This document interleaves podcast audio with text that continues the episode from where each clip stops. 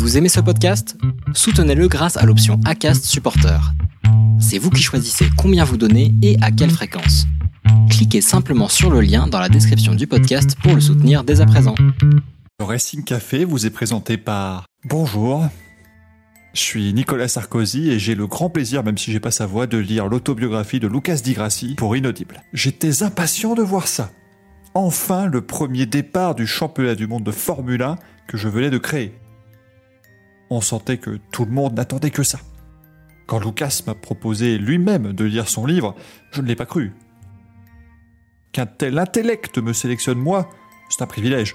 Il fallait faire avancer la carriole, tant bien que mal, et j'ai donc réussi à courber un large morceau de bois afin qu'il devienne un disque et roule. Lire l'autobiographie de Lucas Di Grassi, ça n'est pas seulement lire un livre, c'est vivre la vie d'un génie.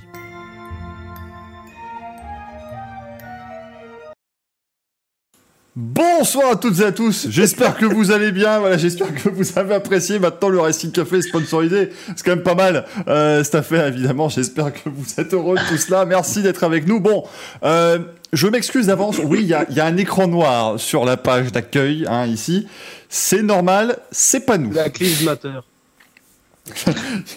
Il y, a, actuellement une personne qui est en train de faire des, des essayages de, de chemises, et pas des échayages, parce que là, ça devient, plus compliqué, bien sûr. Vous allez voir, même nous, on ne sait pas à quoi elle va ressembler, cette chemise. Donc j'en suis, euh, euh, tout détruit d'avance. bon, visiblement, la, la, sponsor vous a plu. C'est assez merveilleux. Merci beaucoup à la Sardine qui s'abonne d'ailleurs à la chaîne. Ça fait euh, plaisir. J'espère qu'il est là dans le chat. oui, c'est lui, en fait. Hein. L'ami Axel, qui cette fois-ci n'est pas en régie, quand même. C'est formidable. Comment il va, Aquel? Bah, ça va très bien. On a passé un beau week-end de moto, euh, full moto pour une fois. Euh, ce week-end, on passe sur de la Formule 1. On, on attend deux semaines pour la moto GP. On, ça sent le titre côté français, donc moi, ça me plaît. Oh, attention, attention. Ça va être clippé cette affaire s'il gagne pas. ça, va, ça va mal se mettre. Je tout de suite. Merci Loïc Manos dans le chat qui offre en plus deux abonnements extraordinaires. Merci beaucoup. Euh, notre ami qui présente euh, bord de piste sur la chaîne Galaxis. Euh, L'ami Manu aussi est là. Comment va-t-il? Bah écoute, ça va très bien, cette émission démarre fort. En plus, maintenant, on a un gros sponsor euh, avec les efforts communs de Dieu lui-même et de Nicolas Sarkozy. Donc, franchement, euh, moi, je suis, euh, je suis bluffé par la réussite de cette émission. Ah, c'est beau quand même. Hein. Par contre, vous pouvez pas savoir à quel point c'était compliqué de l'avoir parce qu'en plus, à chaque fois que tu l'appelles, il fait bonjour tout le temps. C'est, enfin, c'est terrible. je, je n'endors plus la nuit, c'est une horreur absolue. Greg, comment, comment ça va avec. Bah, il est là en plus, Lucas Di Grassi doit être content d'avoir vu ça. D'ailleurs, est-ce que vous savez ce que dit une femme quand elle voit une petite bite? Déjà enfin, pas, C'est parce ah, écoute, Vous savez pas non, Parce que Lucas Igrassi, oui, il le sait, lui. Mais si tu veux parler de femmes, d'ailleurs, est-ce que vous avez déjà vu la femme de Gilbert Montagnier Mais Gaël non plus. Bah lui non plus, voilà. Puis Gaël non plus dans ce cas-là, du coup, là. Parce que Gaël, en fait, c'est pas son écran qui est noir, c'est ce qu'il voit. Actuellement, il ne voit rien. Il, il nous fait une Stevie Wonder. Euh, en tout cas, mesdames et messieurs, vu la vanne, vous avez compris que Greg va bien et c'est évidemment le plus important. Il est 20h37, on a déjà fait deux vannes douteuses. C'est une émission qui peut partir dans les annales. S'il vous plaît, s'il vous plaît. Avec deux N, deux N. Avec deux N, exactement. Bon, euh, Gaël, maintenant, il va peut-être falloir passer au reveal parce oui. que c'est déjà le grand moment. On salue toutes les personnes qui nous suivent évidemment en podcast audio ouais. et qui vont profiter de ce grand moment. Bonsoir à tous. Vous voulez voir un petit peu le, le chantier hein, C'est le moment. J'aime hein. pas trop, mais bon, écoute, vas-y, allez. Bonsoir à tous. Oh, oh, la vache C'est Magnum C'est Carlos Il a la même barbe Il a Mais perdu Carlos, kilos. C'est vrai que c'est Carlos, putain, merde. Voilà. Le parrain pour cet esprit. Ah, ah elle, est de, elle est de fort belle acabit celle-là. Ah, c'est le joueur du grenier. Non mais il y a de tout parce qu'il y a Magnum, il y a Carlos, il y a le pendentif, c'est Patrick Sébastien. Non franchement il y a tout là, c'est je. Tout à l'heure je sors l'alias de billets. Oh, putain. Je sors la quicheta tout à l'heure. Là, mon jeune ami. Mais c'est parce qu'il voulait, euh, il voulait que la chemise soit. C'est vraiment la chemise qui est le centre de l'attention ce soir. Il y a une espèce de tension sexuelle, si tu veux. Qui, il, il aurait pu se raser la barbe, personne l'aurait vu en fait. On aurait tous regardé. Il y a un mec qui va venir le choper par le col, il va l'enculer à sec devant nous, on rien comprendre. Viens là, toi t'es beau avec ta chemise 20h39, mesdames et messieurs, toujours une, un beau début de soirée dans ce Racing Café. Bon, bah écoutez. Je pensais tout à l'heure et je me suis dit, et si je mettais une chemise moi aussi ce soir mais ouais. On verra les, ça. gens, euh, les gens viennent pour de- du sport automobile et au final on parle, on parle, on parle quoi? On parle chemise. On parle chemise, chiffon et cul à peu près. Donc voilà, c'est les 3 C hein, de, de cette émission. On est vraiment bien parti. Bon, rassurez-vous, on va quand même parler, euh, je vous promets, de, de sport mécanique à un moment donné. Hein. Euh, C'est-à-dire que c'est quand même prévu. Ce sera peut-être dans 25 minutes, après je ne sais pas, mais en tout cas, à, à un instant, on va parler de, de sport auto. Et là, je suis en train de meubler. Euh, si vous ne savez toujours pas ce que c'est, évidemment, euh, meubler, hein, c'est quand on est en train de chercher quelle source euh, de OBS on utilise pour montrer le programme du Racing Café, mais je retrouve De toute plus on le s'en programme. fout là. Dans 5 minutes, il y a tout le monde qui se barre pour aller voir Zemmour contre euh, le Racing Club. Bah voyons. Faudrait qu'on on parle ce soir uniquement en punchline que se lâcheraient Mélenchon et Zemmour dans le. J'ai j'ai failli dire débat, non, dans le pugilat, dans le- dans l'espèce de match de boxe qu'ils ont prévu.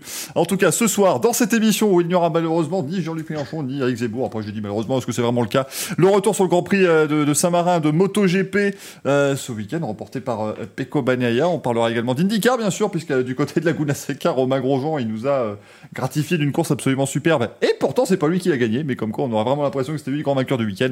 Les news, le programme, le courrier des viewers, le Louis, bref, tout est là. Le manche à couilles d'or, bien sûr, puisque Giuseppe Merdolino est parmi nous et il faut en profiter, euh, bien entendu. Mélenchon, vous avez des hologrammes, exactement. Et il y a Nicolas Sarkozy qui va apparaître en hologramme à tout moment de l'émission, peut-être. Voilà.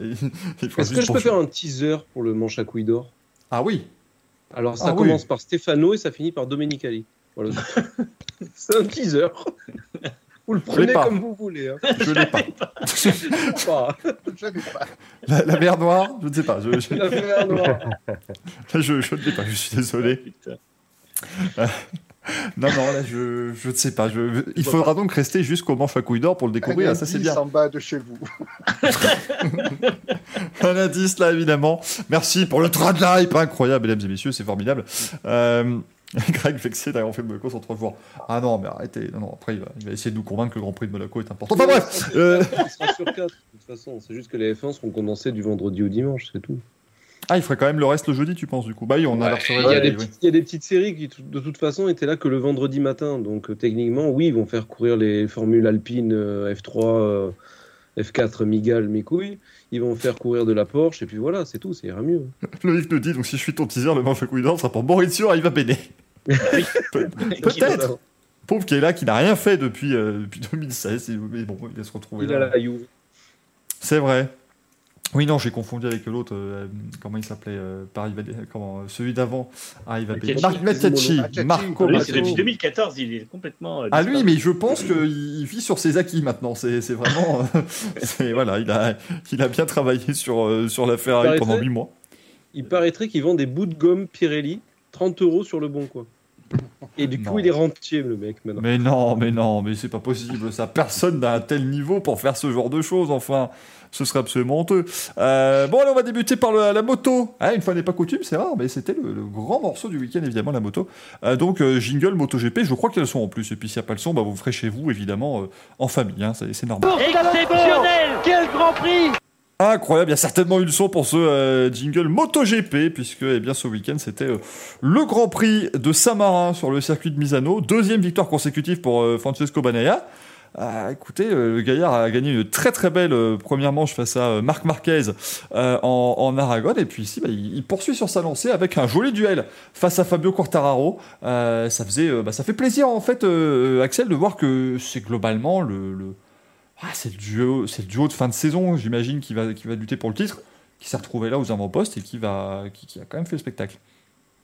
Ouais, duel euh, pour le titre. Après, gros avantage à Quartaro parce qu'il a quand même 48 points d'avance. Donc ça fait deux grands prix, il en reste quatre. Donc il faudrait vraiment qu'il se loupe à deux reprises. Je pense que là, il va vraiment euh, gérer, même s'il veut gagner. C'est vrai qu'on se posait tous un peu la question de savoir euh, sur ce Grand Prix de Misano si est-ce qu'il avait vraiment attaqué jusqu'au bout ou est-ce qu'il mettait la pression pour essayer de le pousser à la faute tout en, tout en essayant de sauvegarder sa, sa deuxième place? Euh, dans tous les cas, c'est des gros points. Le, titre, il tend les bras.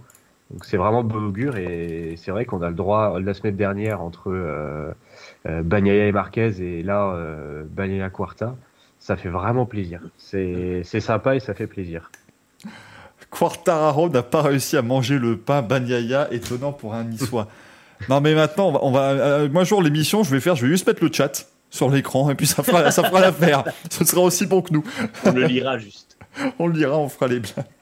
On fera juste Quartararo n'a pas réussi à manger le pain, le mec qui ne sait pas lire correctement une ponctuation.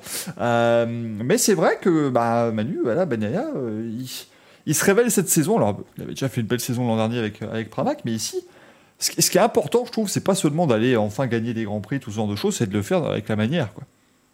Ouais, puis c'est d'être un pilote fiable enfin, parce que l'an dernier, justement, chez Pramac, il, faisait un peu peur sur euh, sa capacité à terminer les courses. Il y avait beaucoup de chutes, il y avait beaucoup de pertes de rythme. Et là, on voit que, que non, ça y est, il est enfin. Même au début de saison, c'était un peu le cas aussi. On se sentait un peu écrasé par Miller, ou en tout cas qu'il avait du mal à se- s'imposer. Et là, on dirait qu'il a débloqué quelque chose avec la victoire. Euh, il est vachement décomplexé, même face à Quartararo. Il est vachement décomplexé sur sa moto. Et du coup, ça enchaîne des pôles, des victoires. Donc, euh, il a l'air d'avoir d'avoir franchi euh, vraiment une étape. Euh, après, je pense un peu tard, du coup, pour aller chercher Quartararo. Mais clairement, euh, il est enfin au niveau qu'on attendait de lui quand il est arrivé en MotoGP, même si euh, on a eu quelques doutes. Et c'est vrai que avec la Ducati, qui en plus est une très très bonne machine, ça semble aller super bien. Donc, euh, je pense que, euh, enfin, je, le- vois clairement favori sur les courses à venir euh, en fin de saison. Et euh, je vois plutôt Quartararo le, le- le marquer, histoire de, de perdre le moins de points possible et assurer le, le titre. Clairement, euh, Quartararo sait maintenant qu'il a le gros rival qui est Bagnaia. Je pense pas qu'il y aura d'autres. euh, il y aura peut-être d'autres pilotes qui seront aux avant-postes, mais le rival pour le titre, ce sera lui, à mon avis. Et du coup, euh, je pense qu'il va s'assurer de ne de pas lui laisser trop de points. Après, Quartararo a le niveau pour faire un podium quand tout se passe correctement. Donc, euh, s'il fait 4 podiums en, en fin de saison, ça, ça suffira. Et puis on arrive à Austin, qui a un, circuit qui était quand même pas mauvais pour Yamaha. On rappelle que Rossi fait deuxième Ouais. en 2019 Oui. derrière Rins. Et bon, c'était le dernier bon résultat de Valentino Rossi en MotoGP quasiment. Donc euh, autant vous dire que la Yamaha fonctionnait bien euh, sur, cette, euh, sur cette piste. Je m'excuse pour le rire détaillé, mais j'ai vu que Johan dit soit de Greg après, a pas la grosse tête, soit de ce bug est énorme. Et je viens d'imaginer Greg boire dans la, la- dans la tasse de la Cité de la Peur, là où ils mettent euh, 16, euh, 16 sucres. C'est- Alors, absolument fatalité, terrible. j'ai 10 sucres. Le mec, c'est ça, c'est-à-dire qu'il retourne sa tasse, c'est un, bloc qui descend lentement, C'est assez incroyable, il nous a fait un marshmallow. Euh, mais c'est vrai que voilà, Bagnaia maintenant qui se place vraiment en, adversaire principal contre, Fabio Quartararo qui fait un joli Grand Prix aussi, c'est vraiment, voilà, euh, c'est terrible, c'est l'année de la maturité pour Fabio Quartararo. Certains ont des albums de la maturité, lui c'est l'année de la maturité, mon cher Gaël. Euh, c'est-à-dire que voilà, il a encore une fois fait une course pleine de, pleine de calme, de sagesse, et il n'a pas, il a pas tenté le diable, alors que moi, je m'attendais à ce qu'il soit peut-être un peu plus euh, agressif en fin de course, sachant que c'est là aussi où contre Marc Marquez, il avait, euh, il avait euh, été deuxième il y, a, il y a deux ans. J'aurais, pensé ça. Ouais, complètement. En fait, on a un petit peu l'impression de se répéter finalement cette saison avec. Oui, moi aussi, je viens de voir dans le chat. On tiendrait pas le fils spirituel d'Antoine avec Gaël. On va t'offrir des lunettes. Oui, parce que maintenant, ça y est, Antoine, c'est Oui, plus un chanteur, hein, c'est, c'est un vendeur de lunettes. quoi. Mais euh, Quelle insulte. pour Quartararo, c'est vrai qu'on a un petit peu l'impression de se répéter semaine après semaine, enfin Grand Prix après Grand Prix, on a l'impression de dire tiens, euh, encore une course qui prouve que Quartararo a vraiment changé par rapport euh, à l'an passé. Euh, bah là, il nous a fait un peu vraiment une course d'attente. hein, quand il s'est débarrassé pour revenir directement en, deuxième position, on a vu qu'il avait à nouveau du rythme. Donc, on a vu deux phases dans la course de Quartararo, celle où il cherchait un petit peu l'ouverture et celle où après il a pu euh, vraiment attaquer. Euh, après, effectivement, je pense que Quartararo est quand même dans, euh, dans une optique où il veut quand même essayer d'aller chercher la victoire, sauf que peut-être qu'il a ce pourcentage de réflexion de se dire ah ouais, peut-être que faudrait pas que je fasse la connerie de, de chuter quand même. Donc, moi, je le sens bien pour cette année. On espère. 48 points, c'est pas gagné, mais c'est un matelas assez, euh, assez confortable, Axel, pour aborder la, la fin de saison. Et il vaut mieux avoir les 48 points d'avance que les 48 points de retard. hein. Oui, exactement. Après, je voulais juste rebondir sur, euh, sur Bagnaia, parce que je regardais quand même ses résultats. Euh, on disait que là, il est, en, il est très bon. Bon, il fait un il fait un back-to-back, donc il gagne deux GP de suite. Mais il avait très bien commencé la saison. hein. parce que sur les quatre premières courses, il fait trois podiums. Et c'est après où il a fait euh, cinq courses euh, avec des, des mauvais résultats. Il fait P2 euh, en Autriche. Et au, en- au- à Silverstone, après, il marque deux points. Donc ça veut dire qu'il fait euh, 14e après une course désastreuse. Et là, il reprend avec deux victoires. Donc c'est beaucoup plus en dents de scie quand même que, que Quartararo, d'où ses 48 points de retard. Donc là, il est sur deux victoires. Euh, à voir s'il confirme euh, à Austin, sachant comme tu l'as dit que les Yamaha sont très fortes et Suzuki aussi est pas mal parce que Rins avait gagné la course il y a deux ans, même si je pense qu'il risque de tomber. Euh, Il, avait, attends Axel, il a gagné une course parce que Marc Marquez est tombé. Non, parce qu'il faut quand même remettre alors, les choses. oui, C'est incroyable. les choses sur le contexte. Marc Marquez est tombé, il a essayé de repartir, ça n'a pas marché. Ah, Alex Rins est resté sur ses roues et il a profité d'une chute adverse. C'est vraiment fort là. C'est du, c'est du quasiment il avait, euh, il avait un mental très fort. Il fait tomber euh, Marquez. Donc ouais, voilà, à voir. Après, retour à Misano nouveau. Donc ça va être très intéressant, euh, surtout qu'ils ont refait des tests encore cette semaine, voir qui a progressé et euh, qui, euh, qui a stagné. À voir si Bagnaia et Quartar ils vont à confirmer. Bon, après le final à Valence, à Valence, il peut toujours arriver un peu tout et n'importe quoi. hein. On sait qu'on pensait que Quartar allait être très fort et finalement ça a été un week-end catastrophique l'an dernier. Donc, donc on verra bien. Après, oui, c'est de bon augure. Euh, Mir qui revient dans le coup aussi, quand même, hein, qui, qui est pas Mm. mal. Euh, et en plus, ce week-end, c'est la, la première fois que Quarta fait une deuxième place. Il a toujours gagné ou fait troisième sur les podiums. Première, euh, première, euh, deuxième place pour lui. Et c'est encore à ce jour le, le seul pilote qui n'est pas tombé en course. Euh, donc c'est pas mal. Il reste sur ses roues. Par contre, j'ai l'impression, j'avais juste regardé rapidement et je crois que ça fait un petit moment qu'il nous a pas fait une pole. Est-ce qu'il fait la pole Ah non, non, non, non. Il a pas fait de pole depuis euh, un sacré bout de temps, euh, le petit Quart. Euh, sa dernière pole, euh, parce qu'il en a fait 5, et sa dernière, euh, bah, c'était euh, en Catalogne, je crois. Ce qui commence à Est-ce qu'ils sont, Ça- est-ce et en fait, sont rendus compte? oui. Ah, Vas-y. Non, non, j'étais en train de dire que oui, oui, ça- en fait, il a fait ses 5 pôles au début de saison, et depuis, euh, il en a plus fait une. Mais est-ce qu'ils se sont rendus compte justement que les, les réglages qu'ils avaient pris en sacrifiant un peu les, les qualifs euh, étaient meilleurs finalement Ce qu'on voit quand il était très bien qualifié, euh, les débuts de course, c'était pas forcément ce qu'il faisait de mieux. Et euh, même quand il perdait des places, de toute façon, il remontait. Donc est-ce qu'ils se sont pas dit, on va carrément accentuer ça et pour être sûr d'avoir des courses vraiment sur le long terme en fait et que les, les pneus soient, euh, Mm. soient moins, moins maltraités et au final, bah, quitte à partir de la, de la première ou de la deuxième, voire de la troisième ligne, de toute façon, il s'est prouvé en début de saison que même s'il ratait son départ et qu'il reculait quasiment à la fin du top 10, je crois qu'il était retombé jusqu'à la 9 place dans un premier tour, Mm. euh, il arrive à remonter. Donc euh, il y a, je pense que là, là-dessus, ça a dû les, les rassurer. Et encore une fois, euh, quand tu as la maturité et l'équipe qui va bien, tu vises évidemment la victoire plutôt que la pole. Quoi. Ouais, t'as raison. Surtout, le, je pense qu'ils accentuent surtout le travail en course pour les pneus. Parce que le- cette année, c'est vrai que les, cette année, les pneus de Michelin ont tendance à se détruire assez rapidement. Donc, je pense qu'ils se concentrent vraiment maintenant plus sur de la course que sur de la pole pour, pour, euh, pour Yamaha. Après, il a toujours deux pôles d'avance pour, euh, pour gagner la, la BMW en fin de saison. Donc, à voir si, s'il va encore en, gagner une autre consécutive. euh, on verra ça. Ah, c'est autre chose que le crypto.com euh, meilleur dépasseur award. Hein. Là, on gagne. Ils, ont, ils ont gagné une médaille, les crypto.com. C'est vrai, c'est vrai, oui, oui. Donc du coup, oui. Est-ce qu'il vaut mieux ouais, Enfin après, essayer d'aller au boulot sur une médaille, c'est plus compliqué que dans une Ouais, mais BMW. essaye, essaye de mettre ta BM sur une cheminée, tu vois. Enfin, c'est vrai, c'est vrai. Non, effectivement, il y a, il y a du pour et du contre partout. C'est C'est compl- Non, effectivement, j'avais pas vu les choses comme ça. Alors, vous imaginez Valtteri Bottas tranquillement de poser devant sa cheminée avec un café. Il y a, y sa, il y a sa médaille crypto.com de Monza qui est là, qui est en très belle place. Absolument extraordinaire. Je, je sens la chemise de Gaël d'ici au Digi Duster. La, la chemise, franchement, mais je suis à, je suis à deux doigts, Gaël, de te demander de sortir et juste laisser la chemise sur, euh, sur la chaise. Et vraiment, ce serait, ce serait vraiment la star. Le drame de cette chemise, c'est que je me suis dit, oui, achète-la quand même. Ah, mais c'était pas un cadeau Il paraît que t'as perdu ta virginité grâce à elle. Oui. mais est-ce que- Et il l'a gardé c'est à cause. C'était un double dans son tranchant. jus, c'est le cas de le dire. Oh putain. Oh mais merde Rendez-vous compte que c'est la seule intervention de Greg sur ce chapitre moto pour l'instant. Euh, et, et je trouve que c'était pertinent. Je trouve que c'était bien. Ça, ça donne le ton. Sur roue arrière. Il est en train de cadrer en Y, on voit, on voit flou. Euh, on, on a parlé du duo évidemment qui s'est euh, qui s'est bien illustré ce week-end, mais alors Enea Bastianini qui nous a fait une course exceptionnelle. Ça fait deux Italiens quand même sur le podium à Misano, ça c'est pas non plus euh, très commun, donc ça fait vraiment plaisir. Mais, euh, il était vraiment excellent et je trouve que bah, il fait une saison de rookie très euh, discrète.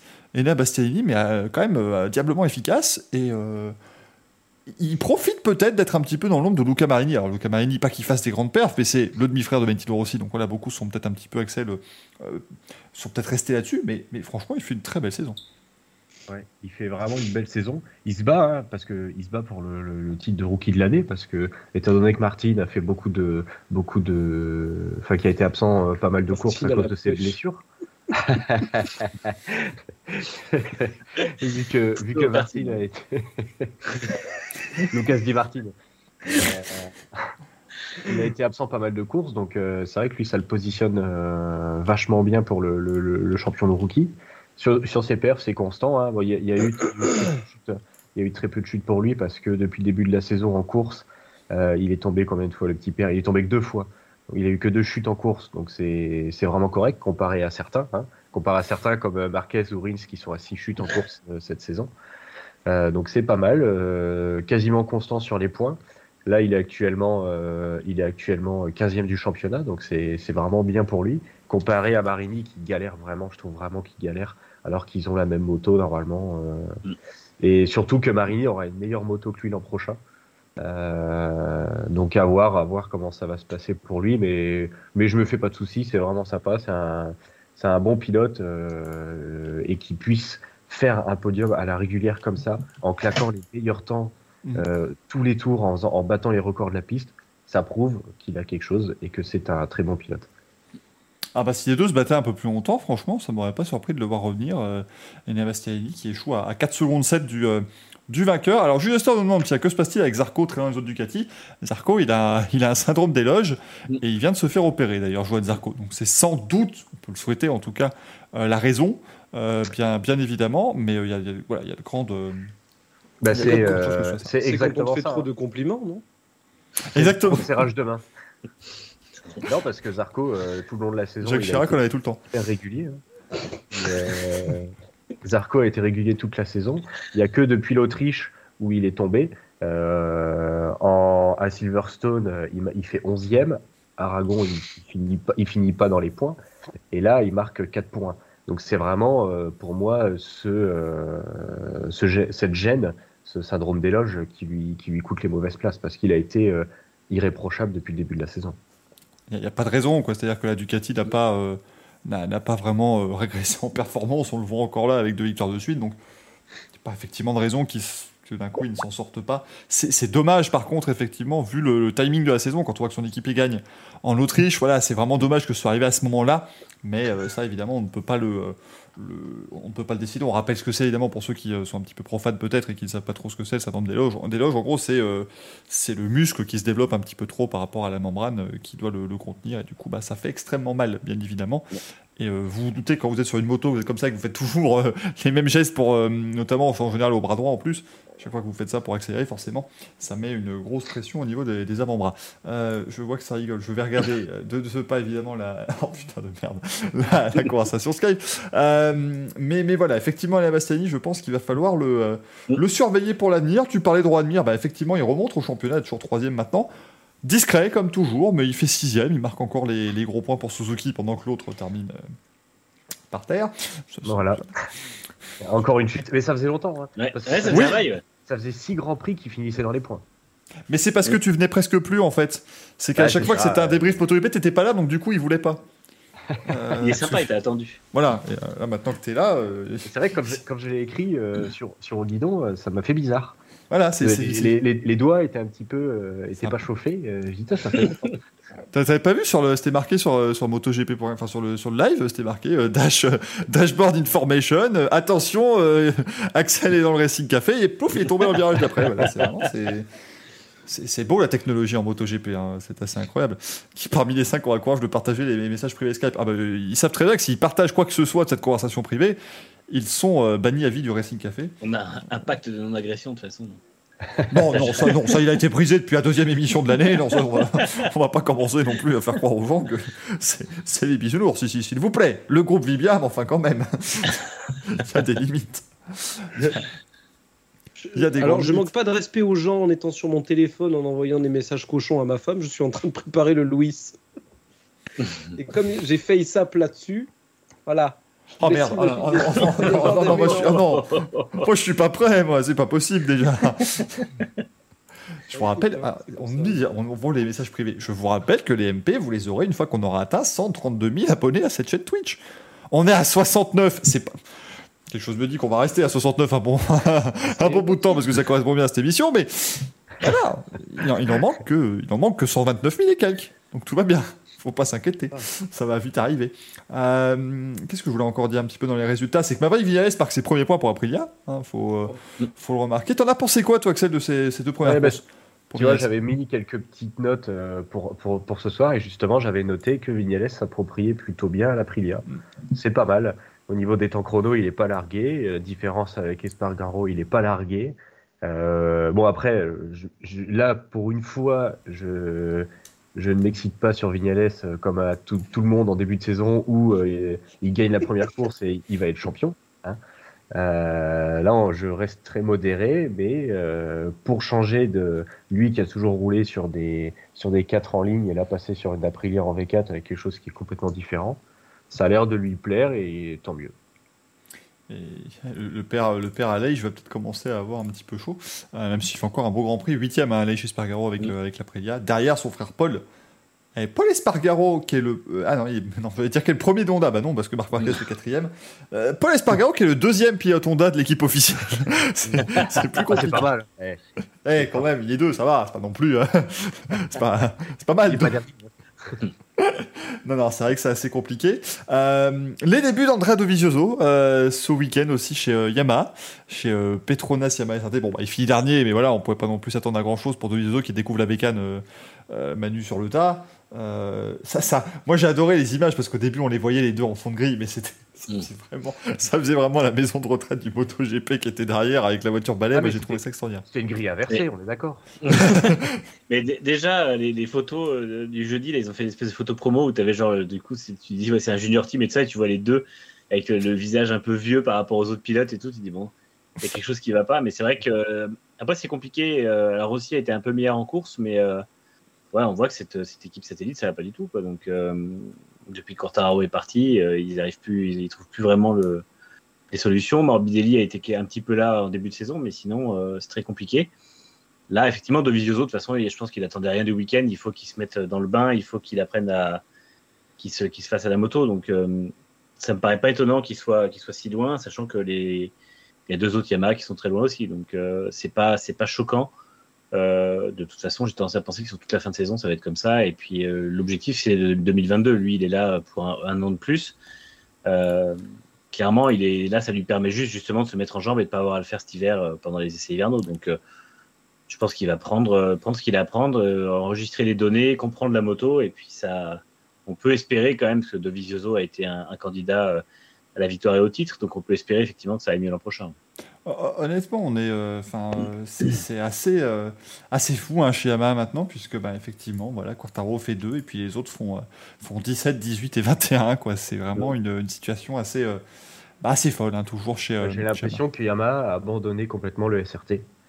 Euh, entre, la, la- entre la blessure, la, la grosse blessure de Morbidelli, euh, bon bah on sait très bien que depuis le début de saison Rossi n'y arrive pas parce que c'est pas son type de pilotage et qu'ils lui ont clairement dit euh, on s'en fout. Euh, Vignales qui part. Euh, là ils font venir, euh, ils ont fait venir Gerloff, ils ont fait venir Crutchlow, là ils ont fait venir Dixon, donc c'est vraiment pour faire rouler, rouler pour rouler. Je pense que Yamaha Factory n'attend plus rien de- du SRT et attend le, le nouveau nom, enfin le nouveau nom de team, le futur team, etc. Euh, même si, euh, oui, voilà, il y aura encore Dovi. euh. Après, Dovi, il a, pas, il a été intéressant, son retour, parce que bon, certes, il est dernier, il est en fond de.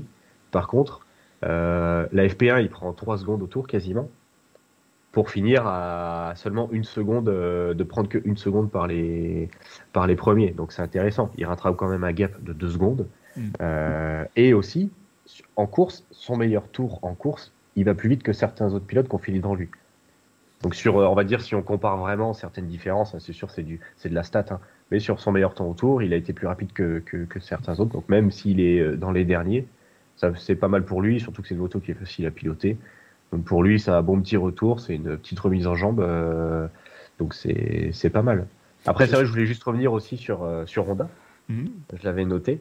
Euh, ça devient pas mal Honda. Ils commencent à revenir, on les voit pas du tout, on n'en parle pas, mais ils reviennent petit à petit parce que sur les deux derniers grands prix, c'est euh, l'équipe, donc le team qui a marqué le plus de points avec Ducati de- par rapport à tout le monde. Donc c'est, ils sont là, ils sont dans les points, ça revient.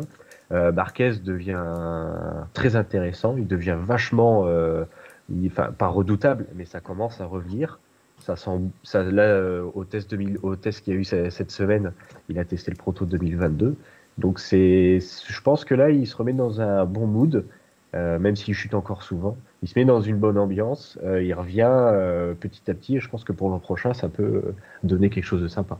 Il sera Ouais. titré un jour, ce garçon. le jeune, le jeune Ah, je- Marquez Bon potentiel. qui fait des bonnes pertes déjà. De toute façon, hein, Austin arrive, ça tourne à gauche, hein, donc de toute façon, euh, ça, va être, ça va être encore bien. Non, surtout que c'est là où il mettait avec le Saxon Ring les plus belles. euh, euh, Ah, il je mais voilà, les plus belles branlées, exactement. C'est bien, c'est Voilà. ça qui est Ah, bah, pratique quand on fait une émission avec un motard, c'est qu'on peut attendre en fait, et puis voilà, la phrase va partir toute seule, et ça c'est très chouette. Tu crois que c'est comme ça qu'il écrira ses mémoires, tu sais, genre mes plus belles branlées en MotoGP ah, Par contre, son frère euh, chez Honda, ça va pas trop. hein. Ah, c'est une catastrophe. C'est vrai que t'as- Ah, plus, plus ça va, moins ça va. En fait, ça qui est inquiétant, c'est que il découvrait euh, l'équipe et tout ça, donc on aurait pu penser qu'il il, il aurait progressé plus que Nakagami sur la saison, et au final, pas du tout. Mm. Là, il finit quand même derrière Bradle euh, à, Sa- à San Marino, donc c'est euh, Il finit 15e. ouais. Voilà. derrière Bradle qui quand même euh, qui, qui roule deux fois par an, donc euh, c'est compliqué quoi. Et je sais pas, on, on dirait que tous les progrès qu'il a fait en fin d'année dernière sont complètement oubliés, et là c'est la, la descente aux enfers depuis le début de saison quoi. Exactement. Et après, euh, même, même Nakagami, hein, euh, Ouais. il est, il est constant. Il a fait euh, son meilleur résultat, c'est une quatrième place, mais euh, il manque quelque chose. Il y a un truc qui cloche euh, chez eux. Donc soit, soit Honda est en train à nouveau de se reconcentrer sur Marc Marquez parce que euh, c'est lui qui marque le plus de points, et les autres ouais. ils les remettent aux oubliettes et ça va redevenir comme avant, alors qu'ils auraient pu essayer de faire un truc général, quoi. Bah, c'est un peu ce qui est inquiétant avec Yamaha. Moi, j'ai l'impression que ça devient cette, euh, cette ambiance aussi chez Yamaha, c'est-à-dire que maintenant ils vont tout mettre sur Quartararo. Ah ben bien sûr. Et puis le jour où Fabio va se blesser ou va quitter Yamaha, ça va être euh, la traversée du désert pendant des mois et des, des années. Quoi. Après, le seul avantage qu'ils ont, c'est que Morbidelli et Fabio ont un peu le même style de pilotage. Ouais. Donc, euh, même si euh, Fabio se blesse ou n'est pas là, ils peuvent compter quand même sur, euh, sur Morbidelli qui a à peu près les mêmes réglages. Donc, ça, peut, ça pourra toujours limiter la casse. Effectivement, c'est ce qu'on peut souhaiter. hein. Pour, pour, pour Yamaha, on a eu trois, euh, trois abandons hein, sur cette course avec Rins Icardicola et euh, Jorge Martin. Voilà, c'est un peu compliqué hein, depuis la victoire pour Martin. Il y a eu Silverstone où il se fait euh, envoyer dehors aussi par, euh, par Marc Marquez. Bon, voilà, c'est pas simple, mais il fait une, saison très intéressante, hein, le rookie, euh, très clairement, euh, qui est diablement rapide, hein, Jorge Martin. C'est vrai qu'il y avait effectivement le test, voilà, il y avait le test aussi à Misano cette, cette semaine. Il y a eu des choses très intéressantes. C'est vrai que la, la nouvelle Honda, euh, c'est, euh, j'ai pas vu exactement qui l'avait mis dans, dans le chat, c'était Manjox qui nous dit il y a un petit air de M1 quand même. hein. C'est vrai quand on la voit de face, euh, tout l'avant de la moto, c'est vrai qu'ils ont peut-être l'air de s'y être inspirés. Je pense que c'est pas bête finalement, Axel, parce que le principal problème de cette Honda, c'est qu'elle est juste pas simple à piloter. quoi. Ouais, on dirait qu'ils essayent de la rendre un peu plus simple. Euh, c'est vrai que quand on regarde sur les photos, après, bon, c'est sûr, elle est, c'est, quand c'est les tests, elles sont toutes en noir, mais on dirait que c'est un peu plus fin que, d'habitude euh, et peut-être un peu plus agile. Après, c'est que des photos euh, ou une ou deux vidéos, mais euh, il y a- ils ch- ils changent, ils testent, ils changent. C'est, intéressant. Surtout que tout le monde l'a testé. Ils ont laissé quasiment euh, tous les. Il y a, je crois qu'il y a Paul Espargaro, Marquez et Bradel qui l'ont testé. Pas que Marquez, donc c'est bien. Ouais, c'est pour moi aussi avoir le, bah, voilà, évidemment le, le retour de tout le monde et c'est bien, euh, bien important. Euh, Ducati qui nous a encore mis de l'aéro partout, ça devient, ça devient exceptionnel de toute façon. hein. On peut toujours compter sur eux pour, euh, pour continuer là-dessus. Euh, ah, c'est vrai qu'Aprilia, avoir fait l'avant un peu plus étroit, c'est pas mal parce que c'est-à-dire que, c'est-à-dire que avant de Formule 1 à l'avant, c'est sympathique, mais ça devenait, ça devenait un peu beaucoup. Mais toi, voilà, tu t'en retires quoi, toi, ce test et, et de ces deux jours? Bon, après, c'est c'est toujours bien, c'est c'est sympa, surtout qu'on a eu. euh, En fait, il- ce qui est bien, c'est qu'ils. Autant des fois, ils font des tests, mais ils roulent juste pour rouler. Là, ils se concentrent vraiment sur 2022 parce qu'il y en a beaucoup, la, la saison elle est terminée, on va dire, au niveau des championnats. Donc, euh, on se concentre vraiment sur 2022 pour être, euh, pour être au mieux possible. Euh, donc, c'est intéressant, surtout que l'an prochain, ils vont pouvoir rechanger des pièces. Cette année, il y a eu pas mal de gel. Donc, c'est tout le monde bosse dessus. Et c'est intéressant, il y a eu beaucoup de changements. Il y a eu, euh, euh, par exemple, Quartaro qui a testé un nouveau châssis et même une nouvelle selle. Euh, C'est, on va jusque là pour euh, pour ces tests-là pour deux jours, donc c'est pas mal.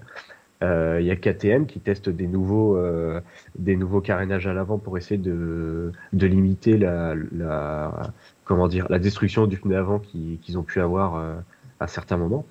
Euh, donc c'est pas mal. Il y a même Fernandez et Garner qui ont fait euh, leur première pige en, en MotoGP pour Tech 3. Euh, Garner qui a été vachement surpris. Hein. Il l'a dit. Hein. Il savait que ça allait que ça allait accélérer fort et freiner fort, mais il a dit je m'attendais pas à, quelque chose de comme ça. Donc c'est bien. Non, c'est sympa de, refaire des petits tests là directement après Misano. Ouais, c'est toujours très sympathique évidemment ce genre de choses. Et puis alors ce week-end aussi, on voulait rapidement le placer évidemment dans le euh, dans le retour MotoGP. Ça reste à deux roues et ça reste surtout en France. Et c'était vachement chouette. C'était le bol d'or évidemment. Euh, ce week-end du côté du circuit Paul Ricard, course de, de 24 heures. Et ça fait quand même deux victoires sur les courses de 24 heures pour le, SR, le CERT Suzuki maintenant. hein. Euh, Ils ont encore été impériaux ce week-end. Et Gintoli, il est bon hein, partout où il va. Mm. Euh, en plus, je crois comment ils, est- ils, ont abandonné, hein, je crois au moins si je dis pas de bêtises, euh, quasiment. euh, Ah non, non, ils avaient gagné. hein. C'était aussi déjà, si je dis pas de bêtises, attends. Ils ont pas abandonné cette année? Ils ont gagné l'an dernier? Non, non, c'est cette- ils il gagnent aussi avec Simeon. a une Simeon endurance- gagne les deux. il y a une endurance où ils ont abandonné. Je crois que c'est cette saison. Attends, Je sais plus. Tu me mets le doute. Le doute m'habite. je- Ah, ils ont gagné au Mans, c'était bien ça, oui. Ils faisaient Ah, ils ont gagné, pardon. courses de 24 heures. euh. Autant pour moi, j'ai dit de la merde. Euh, non, et plus, euh, c'est, enfin, chez là où, enfin, bon, il a quand même de la bouteille, mais il fait le bol d'or. Et euh, là, il était euh, euh, mardi, mercredi, il était à Misano pour tester la Suzuki, quoi. Le mec, je sais- pas comment il récupère, mais c'est pas mal. Hein. Après, bol d'or, voilà, course sympa. Euh, ils ont eu du beau temps parce que c'est vrai qu'ils ont fait les, les essais sous des trompes d'eau. Euh, ça a été une course sympa. J'ai, j'ai pas tout regardé, hein, honnêtement. Euh, il y a eu, par contre, j'ai vu qu'il y a eu pas mal d'abandons, il y a eu pas mal de casses et euh, sur les teams officiels. Donc euh, c'est vrai que c'est les, les, les teams privés qui ont plus fait le, de bons résultats. Je crois que c'est le team privé hein, qui fait une troisième place au général, donc Mm. premier dans sa catégorie. Donc c'est bien pour eux et ça les met en avant. J'adore, il a quel âge Gintoli? 60, 70 à peu près? Ah, bah, C'est vrai que Sylvain Gintoli, c'était. Non, non, c'est très chouette de le voir. Et puis voilà, on sait de toute façon qu'il a toujours un retour technique extrêmement intéressant euh, dans l'équipe euh, Suzuki MotoGP. Et puis bah, voilà, il montre quand même, euh, grâce à ses manches en, en endurance, que le garçon est toujours. est toujours vaillant et il s'est imposé avec Greg Black et avec, avec Xavier Siméon et franchement bah, c'était un petit coup de chapeau qu'on voulait, qu'on voulait mettre ils ont été seuls au monde, ils ont dominé, mais en même temps, bah voilà, il faut aussi, encore une fois, on l'évoquait souvent, mais saluer quand les choses se passent bien, c'est qu'il y a quand même eu du très bon travail de fait, et que les, personnes, en tout cas dans ces équipes, sont de grande qualité. Mm. Euh, c'est un petit jeune face à Rossi, même, on dit, bah oui, largement, hein, ça, il y a- il y a encore largement de faire. C'est un youtubeur, on rappelle, évidemment, Sylvain Gattoli aussi. En vrai, on, on en rigole, mais euh, allez voir sa chaîne YouTube, c'est c'est extraordinaire, parce que pour comprendre la moto, qui est un monde euh, pas forcément très simple à, à découvrir, bah, c'est très très très intéressant. Bon, en tout cas, le championnat du monde de MotoGP va se poursuivre. Évidemment, on aimerait bien qu'il s'arrête déjà, parce que comme ça, il y aurait, il y aurait un titre français, on serait content, papa, papa, papa, mais non, non c'est pas encore le cas. Euh, il va falloir attendre et on continuera avec le Grand Prix euh, des Amériques. On va aller à Austin, c'est déjà une très bonne nouvelle aussi, parce que bah, ça fait maintenant deux ans qu'on n'y est pas allé.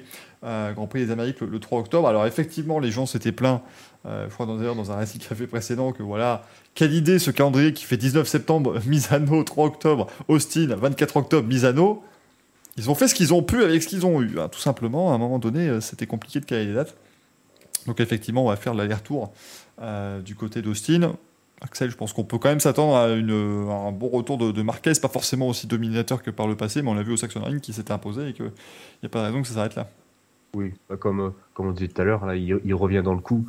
Donc euh, on peut mettre une pièce euh, sur un podium pour lui. Peut-être peut-être pas une victoire, mais au moins une pièce euh, facile sur lui, avec justement, en fonction des derniers résultats, Suzuki et Quarta dans le coup. Après, à voir si Bagnaia peut, peut faire le, le hold-up du siècle sur les terres de Marquez. Ouais, ouais, c'est compliqué hein, quand même pour les Ducati, j'ai l'impression, à, à Austin en général. Ouais, c'est pas leur terrain de Euh, jeu. Pourtant, c'est de la belle ligne droite, mais euh, C'est très posté, après, hein, je pense que c'est. Oui, c'est vrai qu'avant c'était un c'était un champ de mine. Euh, après avoir euh, parce que c'est vrai que les les Ducati tournent un peu mieux, surtout que Austin il y a quand même des sacrés virages. Euh, d'où euh, d'où Marquez qui était très bon et les Yamaha aussi avec Suzuki. Donc à voir euh, à voir si euh, le, le, le châssis euh, de cette saison pourrait le- le- les convenir aux États-Unis. on verra ça évidemment. Ce sera eh ben, dans, euh, un petit peu plus d'une semaine maintenant. Ce sera pas le week-end qui vient, mais le week-end suivant. Ça fait plaisir de retrouver euh, la moto bah, un petit peu plus loin. Vraiment, on va, on va, on va mettre des prix hein, pour. voilà, on va vous faire payer pour que vous ayez accès au MP. hein. Je pense que là, on, on s'en rend pas compte, mais on est assis sur une mine de pognon là. Mais c'est pas loin. Par contre. Judas Astor, j'avais pas vu. A-t-il aussi le lit oh, oh, oh, oh, oh, oh. Au lit. Très bonne blague de Jean-Marie Bigard. Oula, j'ai j'ai vu que Greg a froncé les sourcils et il aurait aimé y penser à celle-là. Pas la. Ga- Sylvain Gatoli, Gaoli. Ça parle de cul comme d'habitude. Ouais, mais non, Ouais. non, non. Il raccroche non, les wagons là. Ah, il faut que ce soit de sage, moi, je suis direct euh, pour Greg. c'est ça. Grotesque. Nathan qui dit tout à l'heure, j'ai vu un tweet avec Nicolas Sarkozy. Du coup, je m'attendais à le voir comme invité spécial. Il m'a même pas choqué déçu, comme disent les jeunes. Écoute, euh, voilà, il m'a dit bonjour, je vais être devant le débat, donc je ne peux pas venir. Voilà, il viendra la semaine prochaine, qu'est-ce que je vous dise? Mais on fait, on fait ce qu'on peut. Oui, parce que je rappelle, vous y avez euh, échappé à la version de la pub où j'imite à Nicolas Sarkozy. hein, mais ça, par contre, il va falloir euh, payer extraordinairement cher pour que vous ayez accès à ce genre d'images qui font euh, frémir. On va euh, s'arrêter là pour la moto, messieurs, mais on va euh, poursuivre avec oh, ce qui était ma foi fort sympathique également ce week-end, c'est l'IndyCar. Je rappelle qu'il n'y a pas de son sur ce jingle, donc j'appuie sur le bouton jingle et c'est le débrief IndyCar. Voilà, on fait ce qu'on peut. À un moment donné, j'ai plus de budget. hein. Moi, on, a fait, on a fait lire l'autobiographie de Lucas Di Grassi à Nicolas Sarkozy. Maintenant, ça a coûté bonbon. hein. On, va, on va faire un racing café qui serre la ceinture jusqu'au bout. Mais ce week-end en IndyCar, c'était la manche de Laguna Seca qui était ma foi bah, fort sympathique que vous avez pu suivre sur ce live et vous avez d'ailleurs été très nombreux. Euh, et je vous en remercie. Certaines personnes présentes ici étaient là d'ailleurs et je vous en remercie bien entendu. Mais c'est vrai qu'on s'est bien amusé avec cette manche de, euh, de Laguna Seca remportée par Colton Herta. C'est un petit peu l'endroit hein, des Herta que ce soit le père Brian ou euh, le fils Colton il- voilà, il domine ça, ça fait 5 victoires je crois pour les deux et ça fait surtout deux victoires en deux participations pour, euh, pour Colton Herta, euh, qui s'est imposé euh, du coup devant Alex Palou, hein, si je dis pas de bêtises, qui fait deux. Et puis du coup, Romain Grosjean, troisième, qui nous a encore une fois régalé, Romain. Mais tout cela nous met en place une lutte pour le titre maintenant, parce que c'est quand même ce qui nous intéresse, puisque ce week-end, on vous le rappelle hein, maintenant, c'est le moment, dimanche 21h30, vous venez ici, c'est la finale de IndyCar, c'est pas compliqué, il n'y a rien d'autre. Bon, il y aura peut-être la fin du Grand Prix de Russie de Formule 1 s'il pleut et qu'il soit il est décalé, mais voilà, c'est pas grave. On, on regarde ça. C'est dans les rues de Long Beach. Ça va être exceptionnel comme d'habitude. Et donc vraiment, soyez présents puisque le titre se jouera entre euh, Alex Palou, Pato Ward et Joseph Newgarden. Alors, pour que Joseph Newgarden soit champion, il va falloir y aller hein, quand même parce que globalement, faut qu'il gagne avec tous les points de bonus et que euh, Palou termine dernier pour qu'il ait une chance. Et après que Howard il se mette à une bonne position aussi. Donc ce, sera plutôt entre Palou et Howard, hein, très clairement que le titre se, se jouera. euh, mais euh, Manu, bah, Alex Palou a, quand même encore une fois montré qu'il a la tête bien froide et qu'il a encore été excellent. Ouais, bah, c'est un peu le même, le même, euh, un peu le même constat qu'on fait sur Quartararo. En fait, c'est un pilote qui est aujourd'hui euh, est en maîtrise parfaite de ce qu'il fait. En fait, on sent que euh, il a jamais paniqué dans la saison, même quand il a eu des, des passages un peu plus compliqués ou des courses où il s'est fait accrocher ou bah, comme la semaine dernière par exemple où il s'est fait accrocher au départ et euh, il a failli tout perdre. Et en fait, alors je sais pas si c'est l'entourage Scott Dixon, mais on dirait que c'est un peu euh, le même principe de, de pilote, c'est-à-dire que ça reste très froid. Et dans tous les cas, il fait jamais un pas, euh, il met toujours un pied devant l'autre. Donc c'est vraiment super intéressant à voir, de le voir aussi progresser, parce que l'an dernier, c'était pas du tout ça. Il, était, il avait une bonne pointe de vitesse déjà, mais on sentait qu'il était un peu plus, un peu plus précipité des fois dans ses actions. Et là, on voit que, parce que c'était pas non plus la même équipe, hein, évidemment, mais euh, on voit que là, cette année, bah, il est dans un top team. Euh, il a gagné la première course et depuis, en fait, il se construit euh, tout doucement ce statut de favori. Donc ça a été en regagnant des courses, ça a été le premier à gagner deux courses, hein, si je dis pas de bêtises. Ça a été en étant toujours aux avant-postes. Ça a été en reprenant la tête du, championnat à Pato Howard qui lui avait pris il y a quelques temps. Et au final, on voit qu'aujourd'hui, il, est, bah, il est ultra favori parce qu'il a quand même 35 points d'avance. Donc euh, c'est pas rien, c'est pas, c'est pas encore garanti, mais il peut aborder euh, sereinement en se disant que euh, le, but principal, ce sera de passer au, travers des embûches il a fait ce qu'il fallait à Laguna Seca. En fait, il n'a pas allé chercher, il est pas allé chercher euh, Herta. Il a failli à un moment, il est vraiment remonté dessus euh, à la faveur du trafic. Et puis quand Herta est reparti, il l'a laissé, il a juste contrôlé pour pas que Grosjean revienne derrière. Et franchement, euh, en faisant ça, il a quasiment fait le, le- le pas le plus compliqué. Et euh, en ayant aussi la semaine dernière fait une belle remontée. Donc euh, là, il a fait deux bons résultats à la suite, ce qui n'était pas gagné d'avance. Et euh, bah, il se présente en grand favori à la, dernière course. Quoi. Donc euh, chapeau à lui parce qu'il a vraiment montré tout au long de l'année qu'il a ce qu'il faut pour être, pour être champion. Quoi. C'est vrai que tu dis c'est froid en, termes de pilote, mais moi j'ai découvert Alex Palou en fait cette année, clairement. Alors vous allez me dire, bah, connard, tu nous vends que t'es fan d'IndyCar, mais tu le connaissais pas. Il a fait ça. Non, je savais qu'il était l'an dernier, je le connaissais il y a quelques années aussi, mais je veux dire, j'ai découvert bah, son, euh, son, son côté euh, un peu plus perso, quoi. Et c'est quelqu'un en fait de très, euh, très affable, très drôle aussi. Nous, chaque fois, de toute façon, qu'il est en conférence de presse, il nous lâche une vanne à un moment. Enfin, c'est, il a quand même Ah, failli, il, il a sauvé Coltolerta d'une chute terrible en conférence de presse dimanche. Moi, j'étais à ça directement lui balancer le titre parce que c'était merveilleux. Mais c'est, non, c'est quelqu'un qui a, un- qui a un humour très sympa. Je, je le trouve vraiment, vraiment chouette. Et puis, bah, pilote quand même qui, qui est extrêmement bon. C'est sa deuxième saison IndyCar. Oui, oui, non, c'est ça. Quand je dis froid, c'est froid au volant. C'est-à-dire Oui. que vraiment, il ne se laisse pas atteindre en fait par les choses. C'est un peu comme Dixon, parce que Dixon, c'est quelqu'un de d'assez euh, dans les vidéos à côté, dans les interviews et tout ça, il est toujours cool, mais c'est quelqu'un de très froid en piste. Et euh, bah, on trouve ça un peu chez Palou aussi, ce côté où voilà, euh, quand il y a un problème qui lui arrive, il va pas, euh, il va pas se précipiter, il va pas faire une remontée un peu foireuse en essayant de, faire n'importe quoi. Il va prendre le temps et analyser la situation et repartir et faire tenir un bon rythme, jamais se précipiter. On a vu la semaine dernière notamment et cette semaine que euh, est capable de tenir un rythme super constant tout le long et de jouer euh, là où il sait qu'il peut aller. Il va pas essayer de gagner deux places de plus pour euh, dire euh, en pilotant comme un bourrin pour dire voilà je gagne deux, places de plus. Il, joue ce qu'il a à jouer et c'est ce qu'il fait depuis le début de saison. Mm. Il, est, très très très très bon, hein, vraiment Alex Palou cette année. Bon, il y a quand même aussi Pat Howard hein, qui, est, présent dans, cette affaire. Il l'a dit lui-même, je sais pas si tu es d'accord avec son analyse, mais il est un peu surpris de se retrouver là parce qu'en fait, ils ont jamais eu à aucun moment la meilleure voiture chez, chez McLaren.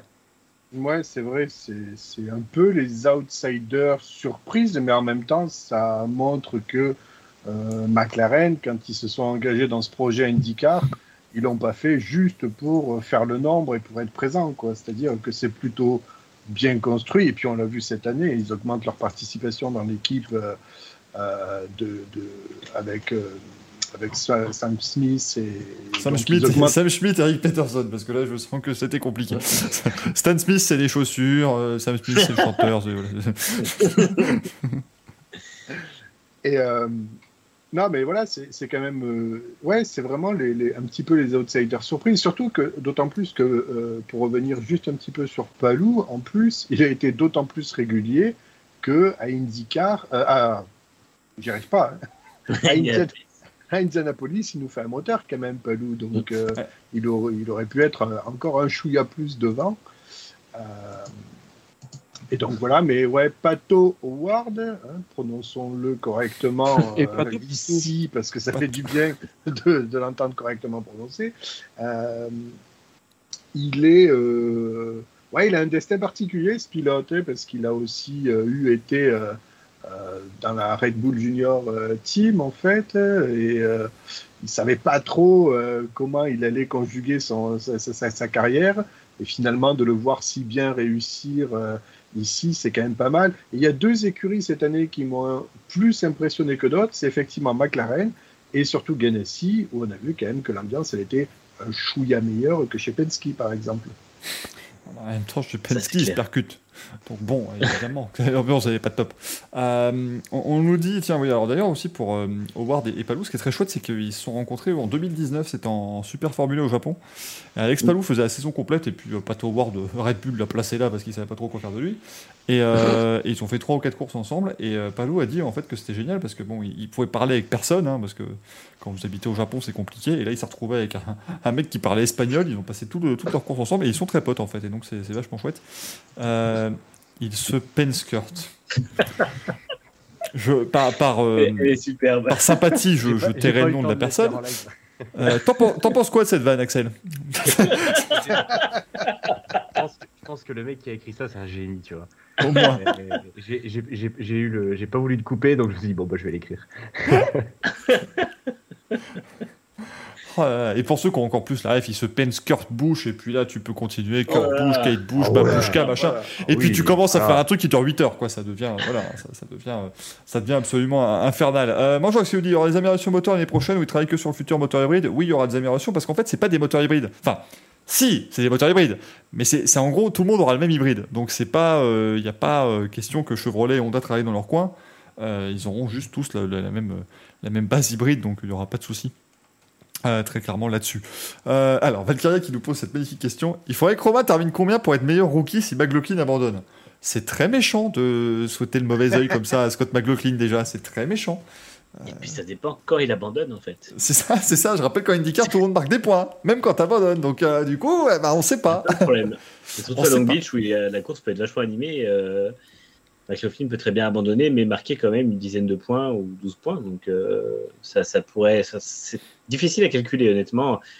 Michael a eu fait des tableaux dans une autre euh, époque où Ah, bah, attendez, alors, des tableaux tableau. d'attribution de scénarios et tout ça. Oh, bah, alors, attendez, vous avez, vous avez 20 minutes, là, de toute façon, devant vous. vous, avez, vous avez de quoi Parce que, parce que attendez, je l'ai le tableau. I have the table. I have the table, mesdames et messieurs. Il faut que je table. retrouve. Euh, c'est très compliqué à faire des scénarios en avance. Donc, euh, alors, attends. euh, voilà. Il faut que je sorte le Trackside Media Guide. Ça va prendre, ça va prendre quelque chose comme 8 heures. Hein. Faut pas s'inquiéter. Vraiment, ça va aller euh, tranquillement. Euh, mais, mais comme l'avait dit Romain en, en conférence de presse, il aimerait bien qu'en fait McLaughlin gagne le titre parce que voilà, pour Romain, il n'est pas rookie. Donc euh, c'est vrai que dire qu'il est rookie alors que le mec il a fait euh, 10 saisons de Formule 1, c'est compliqué. Voilà, attention, mesdames et messieurs, euh, bon courage à ceux qui nous suivent sur téléphone parce que là vous avez rien, rien capté. Euh, mesdames et messieurs, le tableau des euh, possibilités de points. Ce week-end. Voilà. Démerdez-vous avec ça maintenant. Hein, donc, du coup, vous avez dans la première colonne les points actuels, et puis ensuite vous avez les points selon la position à l'arrivée. Euh, voilà, de tout le monde, très clairement. Donc c'est simple. Voilà, si, si McLaughlin abandonne, bah écoute, s'il abandonne mais qu'il est euh, classé euh, 26e, bah, il aura 291 points. S'il est 24e, il aura 292, puis 293. Après, tout ça ne prend, plat, ne prend, pas, en, ne prend pas en compte les, les, points, les points bonus aussi.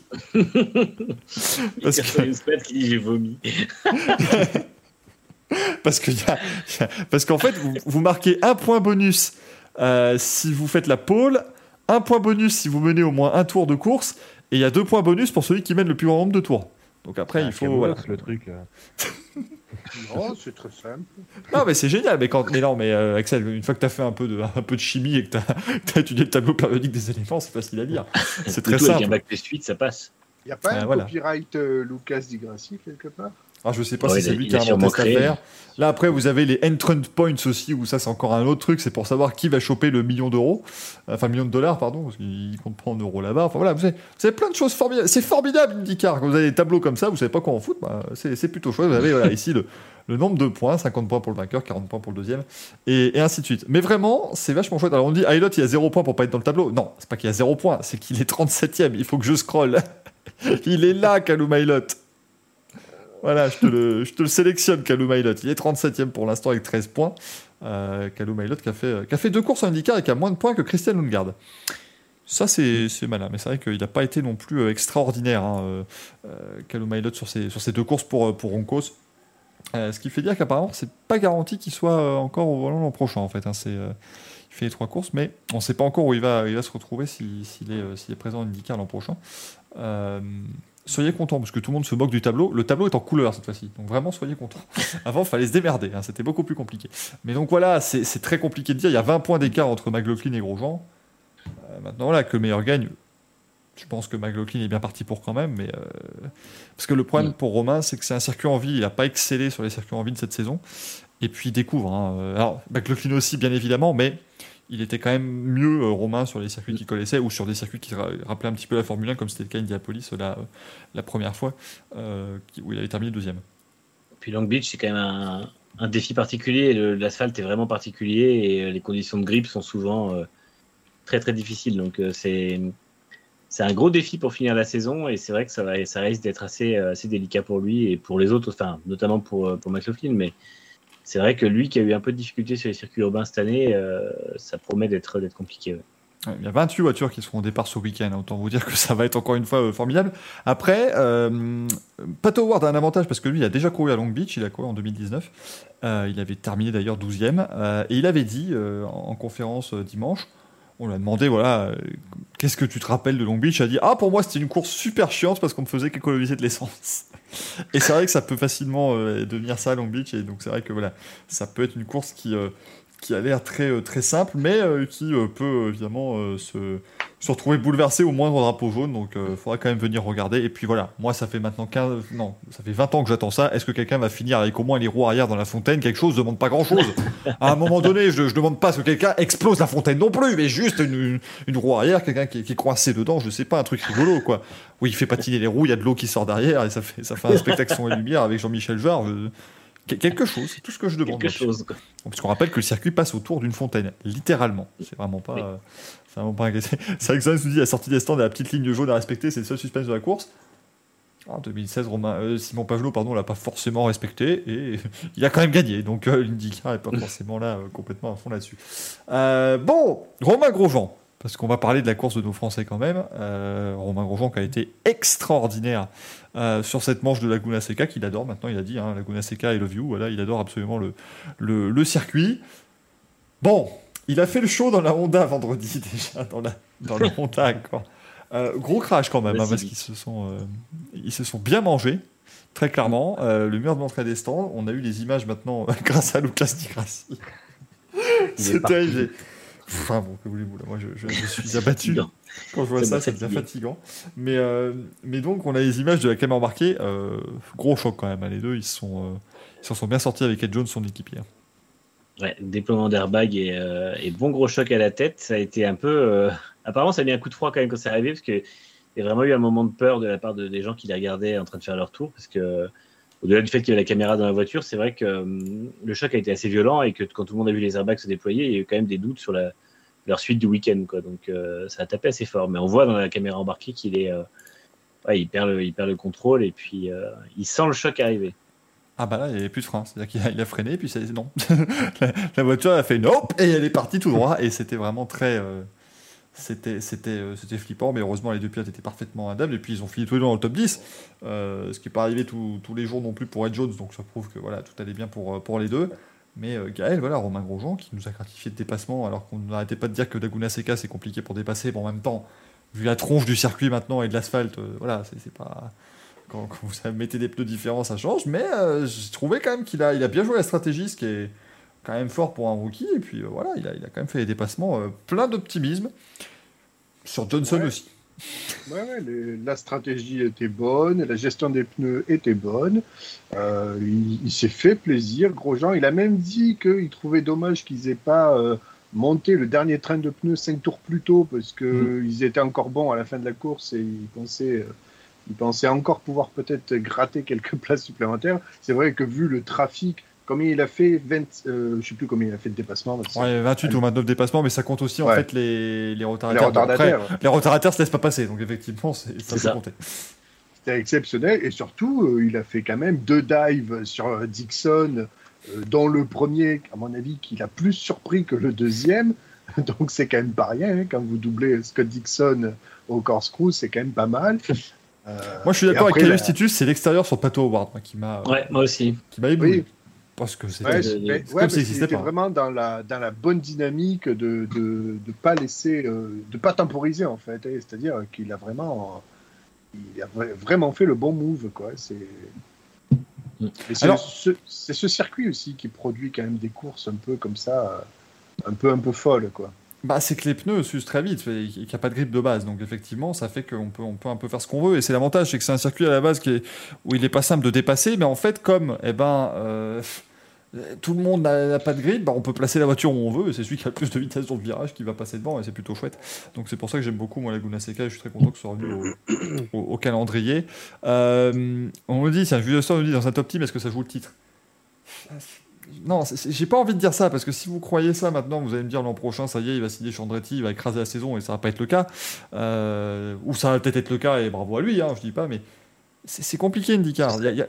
Il y a pas non plus de petites équipes. C'est ce que se disait Sébastien Bourdet quand on l'a eu. Il y a plus de petites équipes maintenant, donc on peut pas dire qu'il est dans une mauvaise équipe non plus. Euh, il a Olivier Poisson qui est un excellent ingénieur. Je pense que viser déjà des victoires et des podiums réguliers, ce serait très très bien. En fait, après, le reste viendra si tout se met en place au niveau de la dynamique. Un peu la même dynamique dont on parlait tout à l'heure pour, pour Palou. En fait, cette dynamique de, de, de pilote qui est vraiment euh, aux avant-postes et qui, qui est parfaitement dans son, dans son confort et dans son rôle. Mais déjà, si euh, pour sa deuxième saison et la première complète avec un programme sur Super Speedway qu'il connaît pas, etc., il arrive à faire un, top 10 correct au championnat et puis euh, je pense à cette ou 8 place et par exemple deux victoires, euh, ce sera déjà une saison très réussie sur un championnat monotype. C'est vraiment loin d'être dégueulasse. Parce que là, il va chez Andretti. Alors évidemment, on me dit Andretti, voilà, bon, top team, oui, d'accord. Mais enfin, je, vais, mettre les pieds dans le plat, désolé. Voilà, je, je diminue les attentes envers Romain Grosjean parce que j'ai pas envie qu'on commence à vous dire qu'il va rouler sur tout le monde l'année prochaine. Euh, il a essayé de rouler sur, Jimmy Johnson déjà, en faisant son rodéo au, au corkscrew. Mais euh, c'est-à-dire que si vous enlevez Colton Herta, il n'y a aucune victoire dans l'équipe depuis deux ans. Hein. C'est-à-dire que en, Andretti, c'est pas non plus. Euh, et, Colton Herta, il gagne régulièrement, mais quand il gagne pas, il est à la ramasse.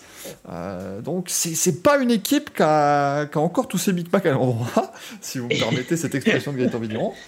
Et puis. c'est en reconstruction encore. Hein. Eric, s'il récupère vraiment l'équipe de la 28, pour le coup, c'est la grosse reconstruction, parce que la 28, ça fait un paquet de temps que c'est complètement à l'ouest, quoi.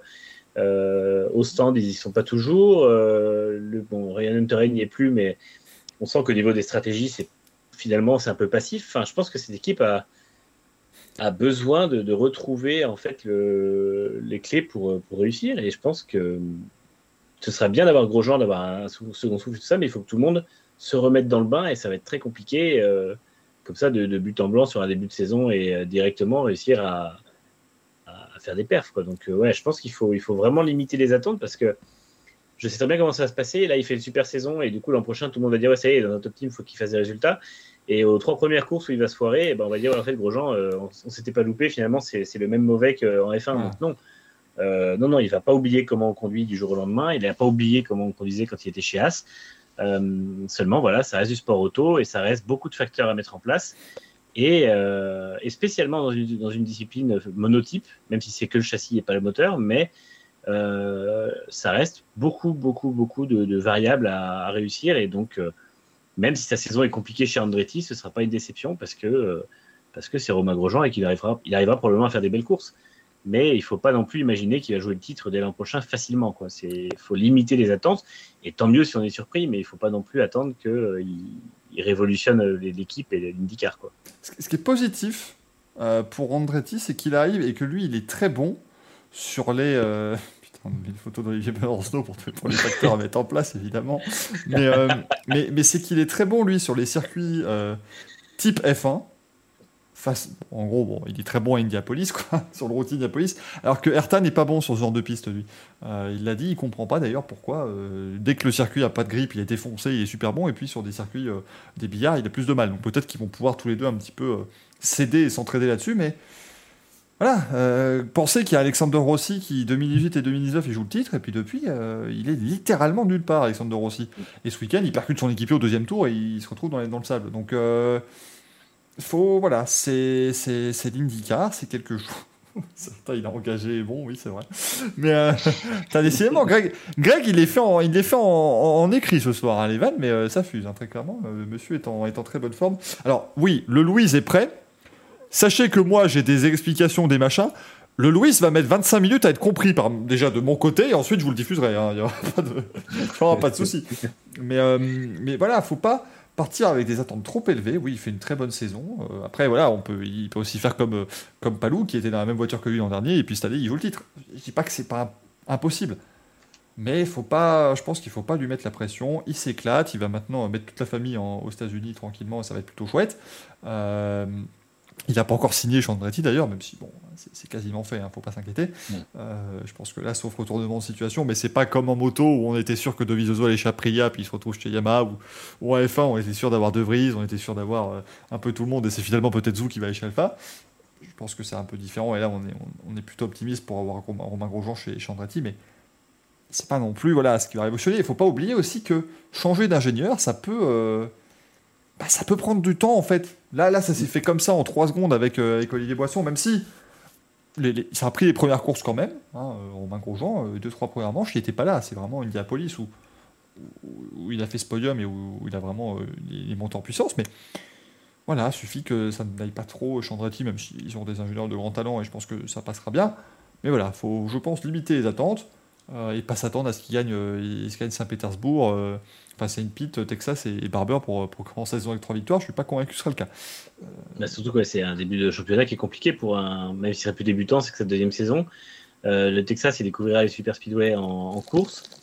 Saint-Pete, il n'a pas été super cette année. Et euh, Barber, il avait complètement. euh, il s'est fait une super qualif, mais il a complètement pe- perdu les pédales en, en course. Donc, euh, je pense qu'il faut. L'IndyCar est un sport très complexe et on voit bien que même si c'est une super perf de, une super vitesse de pointe et pointe de performance comme il avait dès le départ en faisant une super qualif euh, pour sa première course, euh, la course a été justement complètement autre chose. Et, euh, et l'an prochain, ça risque de se répéter pas mal de fois. Le temps, comme tu dis, Michael, que le, duo avec l'ingénieur se forme réellement. Il va falloir prendre ce temps-là. Bon, Axel, moi, je veux ton avis parce que tu arrives au bout de ta première saison d'IndyCar. je veux voir ce que ça donne d'un œil nouveau. Eh ben, moi, ça me plaît. Hein. Moi, ça me plaît. Hein. Vivement la saison prochaine. Euh, en plus, en plus, si tu commandes toute la saison prochaine, alors là, parfait. Euh, bon, je, je, je, ne, je ne garantis pas sur une course à 2h du mat où je serai présent. hein. Euh, Moi non mais plus, quand donc ça c'est- quand c'est du quand c'est sur des horaires là c'est vraiment agréable euh, parce que je suis avachi dans mon lit à regarder la course et c'est hyper agréable hein. Euh, donc je prends un plaisir fou. Euh, sur sur cette course là j'ai vraiment pris un, un bon plaisir parce que bah, c'est vrai que moi je connaissais les motos GP à, à Laguna Seca et là tu- putain les IndyCar putain mais comment elles vont passer comment elles vont se doubler? Bah bon, Grosjean nous l'a montré hein, et il faut sortir ses couilles il faut y aller donc ça plaît euh, c'est sympa mais c'est vrai parce que en Formule 1 ça se suit il faut surtout pas se toucher et puis là on s'en branle on se rentre dedans et puis au pire bah, on verra plus tard et ça change et... Finn, elle a essayé de toucher, mais ça, ça a mal, mal fonctionné. Ça, ça, ça- on, on le fait encore payer. C'est c'est terrible. hein. Donc euh, ouais, non, ça, ça, ça change de la Formule 1, ça me fait plaisir, c'est une autre façon de faire les choses. Euh, euh, surtout en plus là sur, c'est vrai que c'est niveau stratégie à Rostand, c'était intéressant aussi. Donc euh, moi c'est moi c'est un grand oui à l'IndyCar. Je m'excuse hein, pour avoir quasiment rien compris jusqu'à la mi-course. C'est une course d'IndyCar aussi, c'est normal. faut pas, faut pas s'inquiéter, euh, bien évidemment. Euh, du coup, ouais, parce que tu dis euh, la saison 2022, c'est bien parce que c'est aussi le, le calendrier a été présenté. Donc ça va démarrer le 27 février. Ah, vous loupez pas, hein, parce que ça commence le 27 février à, à Saint Pete. On reprend les, les bonnes habitudes. Ensuite, le 20 mars. Oui, oui, il va falloir s'habituer hein, aux écarts de 8 semaines entre deux courses, c'est normal, hein, faut pas s'inquiéter, c'est normal. Oui. Et donc, on ira au Texas le 20 mars. Euh, je pense que les gens du Texas vont, vont être ravis. C'est la première fois dans l'histoire de cette course qu'ils vont pouvoir aller au circuit et, et ne pas euh, fondre littéralement sur place, donc ça va être très bien. Euh, pour eux, ce sera une course en journée d'ailleurs, normalement au, Texas. Après, le 10 avril, ce sera Long Beach. Donc là, vous allez découvrir le- les, rues de Long Beach ce week-end et ce sera l'année euh, prochaine, le 10 avril, ça reprendra sa place habituelle. Le 1er mai, on ira au Barber Motorsports Park. Le 14 mai, ce sera la course routière de, de- d'Indianapolis. Le 29 mai, les 500 miles d'Indianapolis. Ça, c'est la seule course dont on savait la date à l'avance, bien évidemment. Euh, le 5 juin, à Détroit, il n'y aura qu'une course. Ce qui n'est pas non plus forcément pour me déplaire, mais voilà, il n'y a plus le format de course de de Detroit qui était très compliqué pour les pilotes et je pense qu'ils vont aussi s'en réjouir. Euh, le 12 juin, ce sera à Road America. Euh, puis ensuite, on aura le mois de juillet avec 5 courses. Ça, ça va être merveilleux. Euh, 3 juillet, donc euh, Mid-Ohio. Le 17 juillet, Toronto, si c'est pas annulé, bien évidemment. C'est la seule course qui n'est pas diffusée à la télé aux États-Unis. Donc, euh, imaginez que voilà, on peut, on peut s'attendre à ce que ce soit le cas, évidemment, et qu'il y ait encore une annulation de, de prévue. Deux courses à l'Iowa Speedway le 23 et le 24 juillet. Ça, ça va être super. Euh, Parce que ça, c'est le seul truc. Si vous découvrez IndyCar cette année avec Romain Grosjean, c'est le seul truc que vous n'avez pas encore eu. C'est une vraie course sur un short track. Euh, parce que certes, Romain Grosjean a fait Gateway, mais l'Iowa, c'est encore autre chose. hein. C'est euh, c'est un circuit qui fait, euh, je crois qu'il fait 1 km 4 et les virages sont relevés à 17 ou 18 degrés. C'est très, très, très sympa euh, à suivre. On retourne Qui à c'est qui a Indianapolis. inventé d'ailleurs? Dis-nous. euh, 17-18 degrés. Qui c'est qui a inventé ce concept, s'il vous plaît? Ah, bah c'est Lucas Grassi, évidemment. Merci. Merci. À sûr. César ce qui est à César. hein. Merci à lui parce qu'on n'aurait pas les West Speedway sans lui. Donc euh, je, je- je le remercie. Pas largement. beaucoup de circuits aux États-Unis. On retourne le 30 juillet à Indianapolis sur le routier. Euh, le 7 août à Nashville. Ah, ça, Nashville, vu la gueule que c'était cette année, cette course, je peux vous dire qu'on va attendre avec grand- grande impatience. Le 20 août, ce sera euh, euh, Gateway. Le 4 septembre, Portland. Et le 11 septembre, la finale à Laguna Seca. Un joli calendrier. 17, euh, 17 courses. Putain, mais Mamba, 27 février, 20 mars, 8 semaines. Non, mais, oh, les- mais encore, c'est le Racing Café, le second degré, c'est pas qu'une température, enfin, qu'est-ce qui, se- qu'est-ce qui se passe, les enfants? Qu'est-ce qui se passe, mesdames et messieurs? Et Jules Aster qui hurle, dit Gracie, puis Gracie. C'est validé. euh, c'est, validé. C'est totalement validé. Moi, je dis, euh, je dis bravo, Euh, bien entendu. Mais en tout cas, voilà, on va bien, bien s'amuser. Je garantis pas Axel que je ferai toute la saison. Je me mets en excuse d'avance, hein, mais euh, je j'essaierai d'en commenter quelques-unes parce que c'était quand même vachement chouette et on fait encore ça ce week-end euh, à partir de 21h30 pour la, la grande finale de Long Beach. Et moi, je vais encore bien me plaire au micro. Ça, je peux vous dire. Eh ben, je On prends. s'amuse bien. Tant bien.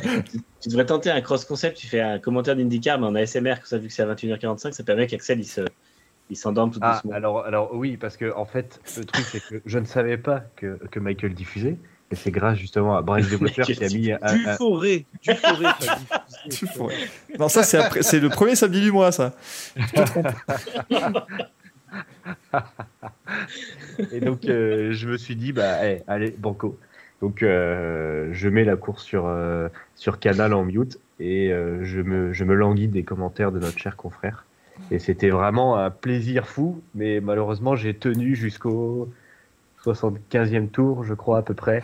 Et j'ai sombré, euh, j'ai sombré, je me suis réveillé juste après l'arrivée. Donc, euh, voilà. Tu En plus, le truc formidable, c'est que tu te réveilles, si tu te réveilles juste après arriver, tu vois Romain Grosjean sur sa voiture qui salue tout le monde. Tu te dis, mais il a gagné ce con. Comment il a fait? Bravo. Ah, j'ai sauté, bah sauté du lit et puis bon, bah, non. Non, il fait 3 et voilà, c'est même pas sa meilleure, sa meilleure perf. Alors ça par contre, euh, Manu, les courses en ASMR, je l'ai fait hein, quasiment, parce que euh, quand il est 4h du matin et que t'es là à commenter un truc, bah oui, ça devient de l'ASMR, hein, très clairement, moi je voulais pas réveiller les voisins. Euh, le Daytona 500 de 2012 qui avait fini genre à 7h30, mais à la fin c'était, oh et oh là là, regardez cet accident incroyable, Oh, c'est parti avec Keselowski qui s'en va, oh là, gros crash, attention, ça tape. Il y avait plus d'expression, il y avait plus d'enjeu. change les pneus. Mmh, Change-moi les pneus.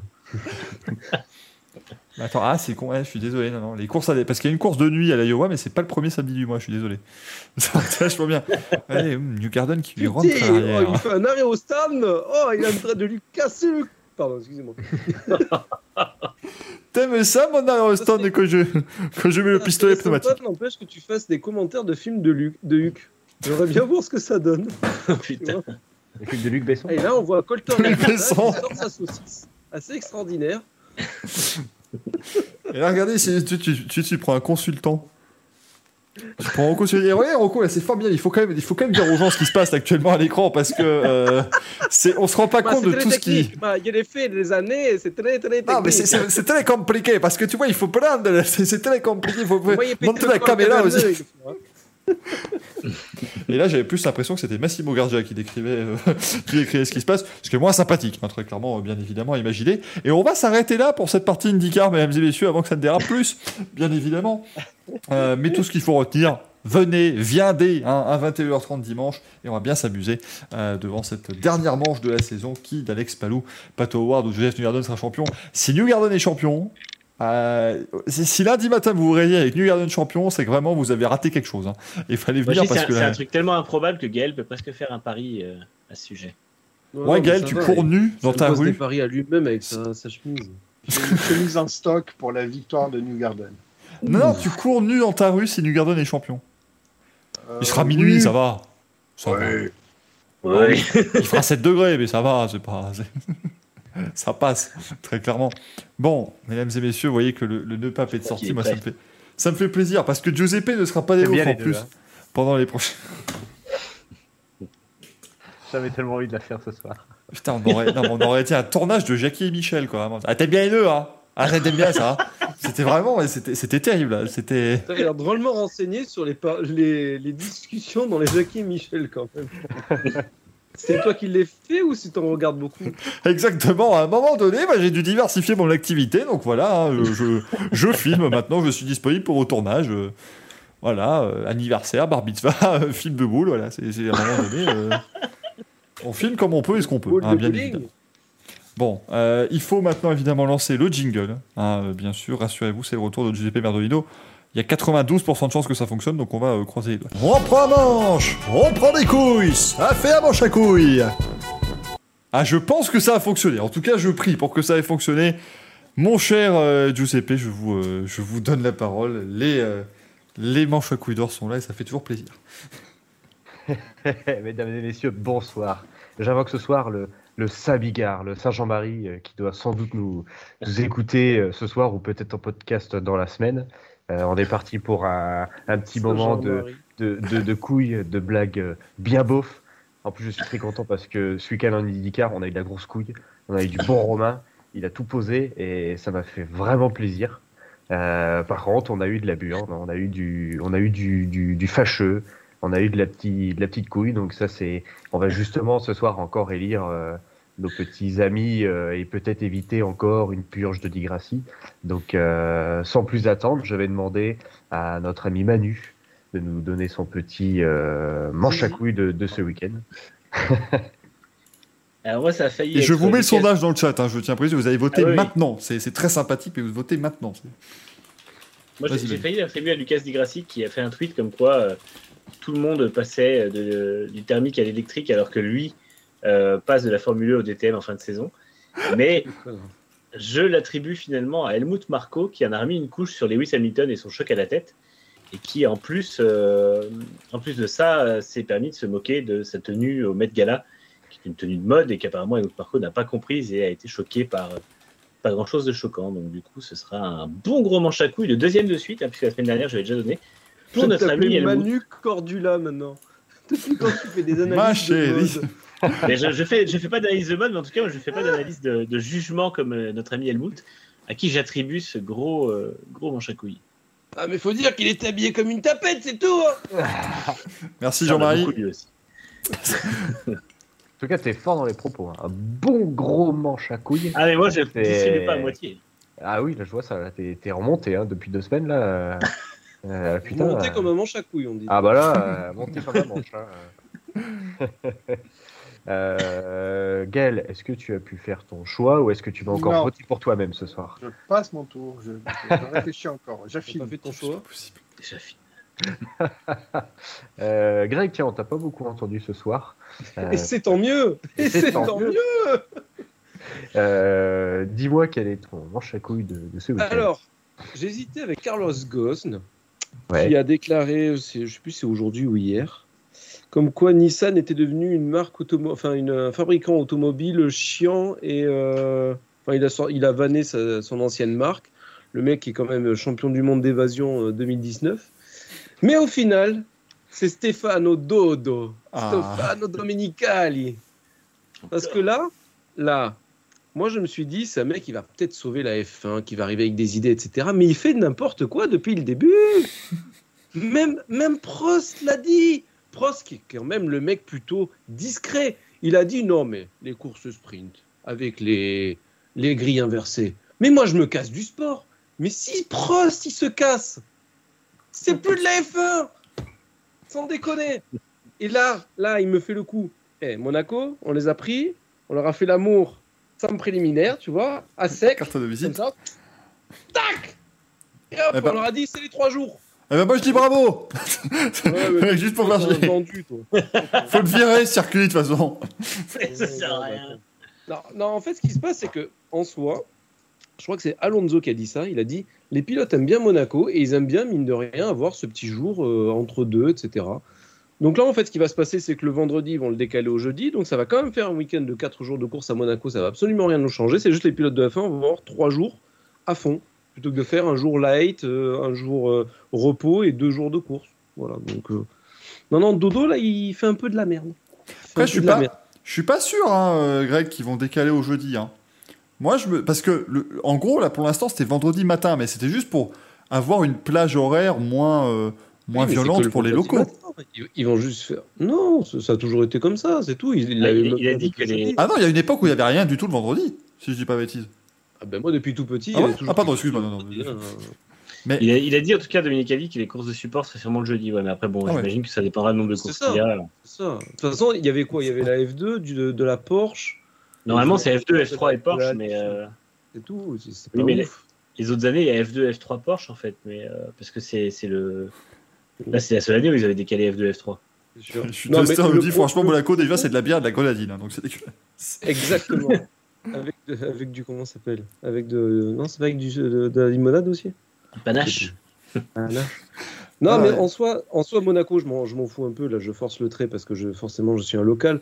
Mais je trouve que, en fait, il essaye d'imposer des trucs dans. Certes, Il faut bouger un peu les choses dans un monde qui est un peu immuable. À la Bernier Eccleston, tu sais, où il y avait les choses qui étaient sacrées. Mais là, je sais pas s'il se dirige dans le bon sens, le garçon. Et euh, ça fait peut-être beaucoup de choses en, en peu de temps. Alors, je Je vais, mettre, pas. je vais mettre juste un truc pertinent dans le Racing Café, parce que quand même, euh, voilà, je, je fais rarement ce genre de choses. Euh, C'était F2 euh, et Formule Renault aussi, l'autre catégorie. Ils ont encore jamais fait la F3 à Monaco, heureusement, parce qu'il faut voir Il la avait gueule fait du dans les années 90, il y avait F3 et F3000. euh, Ouais, à cette époque-là. Et maintenant, c'est en fait la Formule Renault à la base, t'avais la 3.5, et puis après, c'est devenu la. Enfin, c'est ce, que, c'est ce qui est devenu maintenant la Freca, quoi, si vous voulez euh, prendre précisément. L'ancienne Formule Renault 2.0. Voilà. Je suis pas content. Giuseppe. Euh, oui, pardon, j'étais complètement dans mes pensées. Euh, Si, alors vraiment, c'est parce que je, je le mets, c'est un point global pour tout le monde, le chat, les intervenants. Si l'émission vous emmerde, dites-le, hein, n'hésitez pas. Mais yo, je, je, je ne prendrai pas mal le truc, je, je augmenterai juste ma fenêtre. Il y a pas de... Fenêtre. Quelle fenêtre? J'étais en train de chercher des émissions que tu commentais à minuit, mais j'en ai pas trouvé, c'est dommage. Euh, et, j'ai- et en plus, j'étais en train de percuter un truc, je, je, je dirais tout à l'heure. Il y a un petit monsieur que j'ai oublié depuis le début euh, des manches à couilles, qui s'est Chanteur bien caché. Pardon. Et, euh, ah oui, non, même pas lui. Et on verra ça tout à l'heure, mais je l'ai complètement oublié depuis le début des, des manches à couilles. Euh, donc de ce pas, je vais passer bah, du coup la main à Michael pour Pardon. savoir quel est ton, ton manche à couilles de, de ce week-end. Ah, moi, je suis désolé, c'est c'est pas méchant, je veux pas que les, les propos soient déformés, tout ça. Ah, je le mets quand même à Romain Grosjean. Il, il est quand même allé planter un pescar, bordel. Faut, faut quand même que ce soit signalé. C'est, c'est un manche à couillette, quoi. C'est un truc, tu, tu, tu secoues, ça fait ting ding ding. Voilà, c'est pas, c'est pas méchant, c'est, c'est, c'est très sympathique. Mais, mais il faut quand même qu'il l'ait, là, évidemment. Tu sais que je te, re- je te rejoins un peu là-dessus parce que mine de rien, alors ok, son mouvement, tout le monde a dit il est couillu, etc. Mais ça aurait été l'inverse. Quelqu'un aurait fait ça sur Grosjean, tout le monde aurait crié au scandale, comme quoi c'était un, un attentat, etc. Mais là, Saint-Grosjean, depuis son, son accident, il faut pas toucher à Saint-Grosjean. non, non, non. Moi, ce qui Non, mais ce qui est bien, c'est que lui-même a dit que c'était pas n'importe Ouais. quoi, mais que c'était, euh, c'était trop, quoi. Donc, euh, voilà, c'est, c'est pour ça que Il y a quand même des gens qui ont réussi à dire que c'était de la faute de Johnson. Oui, mais parce que c'est tout est de la faute de Jimmy Johnson. Si Lucas Di Grassi a Oui, tout inventé, tout est de la faute de Jimmy Johnson. euh, C'est vrai. Alors oui, évidemment, Maxime, oui, c'est pas le premier. La première con- Oui, évidemment, Ilonek, il a craché le pescar alors qu'il le conduisait vraiment. Mais bon, là, il- voilà, c'est quand même rare, donc euh, je voulais quand même que ce soit euh, signalé. Non, c'est sympa, c'est c'est gentillé, c'est ouais, c'est Voilà. comme, comme tu as dit, c'est c'est de la couillette, hein, c'est du petit grelot euh, bien sympa. Euh, Dis-moi Gaël, est-ce que tu as pu trouver ton, ton manche? Non, non, on va faire les news Euh, d'abord. alors, On revient après, après le Louis. le manche, je le trouve toujours, ce sont les couillettes que j'ai du mal à trouver. Euh, je me l'auto-attribuer. Oh punaise ça- Ah, mais c'est- c'est trop Oh, facile. Ça suffit, la simplicité, là. Ah oui. On va te- disqualifier au bout d'un balance moment. quelqu'un. Non, mais c'est. c'est- Voilà. Pour toutes les raisons que vous savez, euh, voilà, je l'ai mérité. Tu, veux- tu veux dépasser Digrassi, c'est ça? Tu veux essayer de. Eh, je de- veux de concurrencer le bonhomme. Ah, moi, En moi, il, veut- ça- il veut juste un merdolino chez lui, en fait. Oui, mais vous croyez vraiment que je vais payer un Merdolino pour l'envoyer en colissimo chez Gaël, moi vous- J'aimerais qu'il voyage un minimum, quoi. Le seul pour qui on le paiera, c'est pour Lucas Di Grassi. Exactement. Si je gagne encore- le Merdolino, encore, on en euh, fera une démonstration spéciale. Non, tu, payes, lui envoies, il va faire un tweet en disant que c'est lui qui l'a inventé. Donc faut arrêter. Euh, faire un tweet en disant écoutez, on m'envoie ce genre d'éléments, mais je n'ai toujours pas trouvé le moteur électrique dedans, mais je ne désespère pas. euh, je vais- Ah, ah, alors que moi, j'en ferai bon usage. Quel enfer. Et toi, Giuseppe le- Je le fais Ah. regarder. par- du, moi, du coup, c'est qui ce, ce petit bonhomme-là Moi, alors bah, déjà, mm, le petit bonhomme, il, il va se présenter tout à l'heure. hein. Euh, déjà, moi, mon manche à couilles, c'est un énorme manche. Et c'est deux énormes couilles parce que ça devient la risée et n'importe quoi. C'est KTM en MotoGP qui ne font plus rien depuis des courses. On ne sait pas pourquoi. Ils se sont pointés euh, en, mi-saison avec un, nouveau châssis. Ils ont gagné, ils ont gagné trois, euh, enfin ils ont gagné deux courses ou trois et, fait des podiums. Et depuis, plus rien. Et on sait pas pourquoi, on sait pas ce qui se passe. Et tout le monde galère. Oliveira, il est au fond du trou. Mhm. Euh, Binder, il arrive à marquer des points. Mais ça devient n'importe quoi. Je sais pas ce qu'ils ont fait, je sais pas ce qu'ils ont, changé- ce qu'ils ont changé.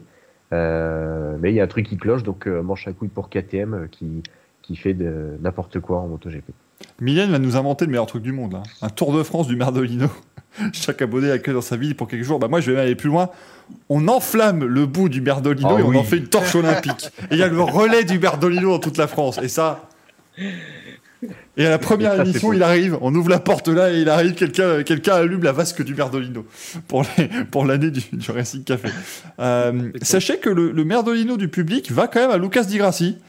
Euh, Bravo, le qui, n'a pas euh, spécialement euh, de raison cette fois-ci, donc bravo. On garde les fondamentaux, ça fait plaisir, puis ça lui permet de rester devant euh, Gaël, et ça, je- j'y compte. hein, ça, je, je- Il a mentionné Manu. Il a mentionné, Oui, oui, oui, il Manu a mentionné, effectivement.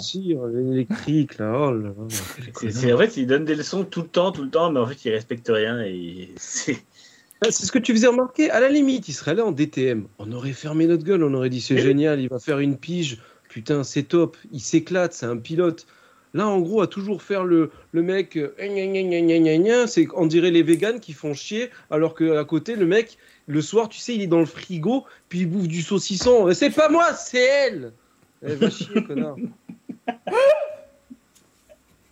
J'aime bien parce qu'il y avait quand même toujours un moment dans le récit qu'il y avait genre de dire Non, mais on rappelle qu'on respecte immensément les pilotes. Là, on en est à vacher connard maintenant quand même. Ça va se terminer où cette, cette escalade là?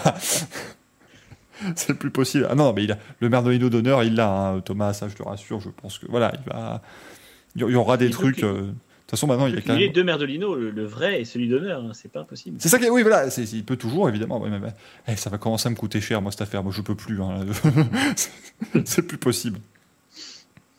Mon Dieu, c'est Euh, du coup, sur cette euh, euh, magnifique cérémonie de, de- de cette semaine, euh, donc nous avons du coup des, Di Grassi qui a reçu un, un- un Merdolino ce soir, donc il passe à 9. Je pense que. Fait beaucoup quand même. Il est quasiment dans les deux chiffres quand même, là. Ça, m'inquiète. Ouais, et je sais pas comment on va faire et je sais pas comment on va finir. hein. Euh, Est-ce ensuite, que, le Merdolino est certifié FIA Parce que comme ça, ça lui fera un nouveau championnat FIA, tu vois. on va écrire. va Championnat écrire- du monde. Champion du on monde du Merdolino. Road Safety, comme ça. Road sur la boule de gauche, safety sur la boule de droite, ça rentre. Et là, euh, we race as one. Voilà, comme ça. en tout cas, sur les. Donc, ouais, Di Grassi en tête avec 9 nominations. En deuxième, nous avons toujours Toto Wolff qui a 5. Mais ça fait un petit moment euh, qu'il n'a pas, été, euh, qu'il a pas été nommé. Il s'est fait acharner en, en début de saison de, de manche à couilles. Là, il, il, commence à, il commence à perdre, un peu comme KTM, tu vois. Il perd un peu de son, de son meilleur.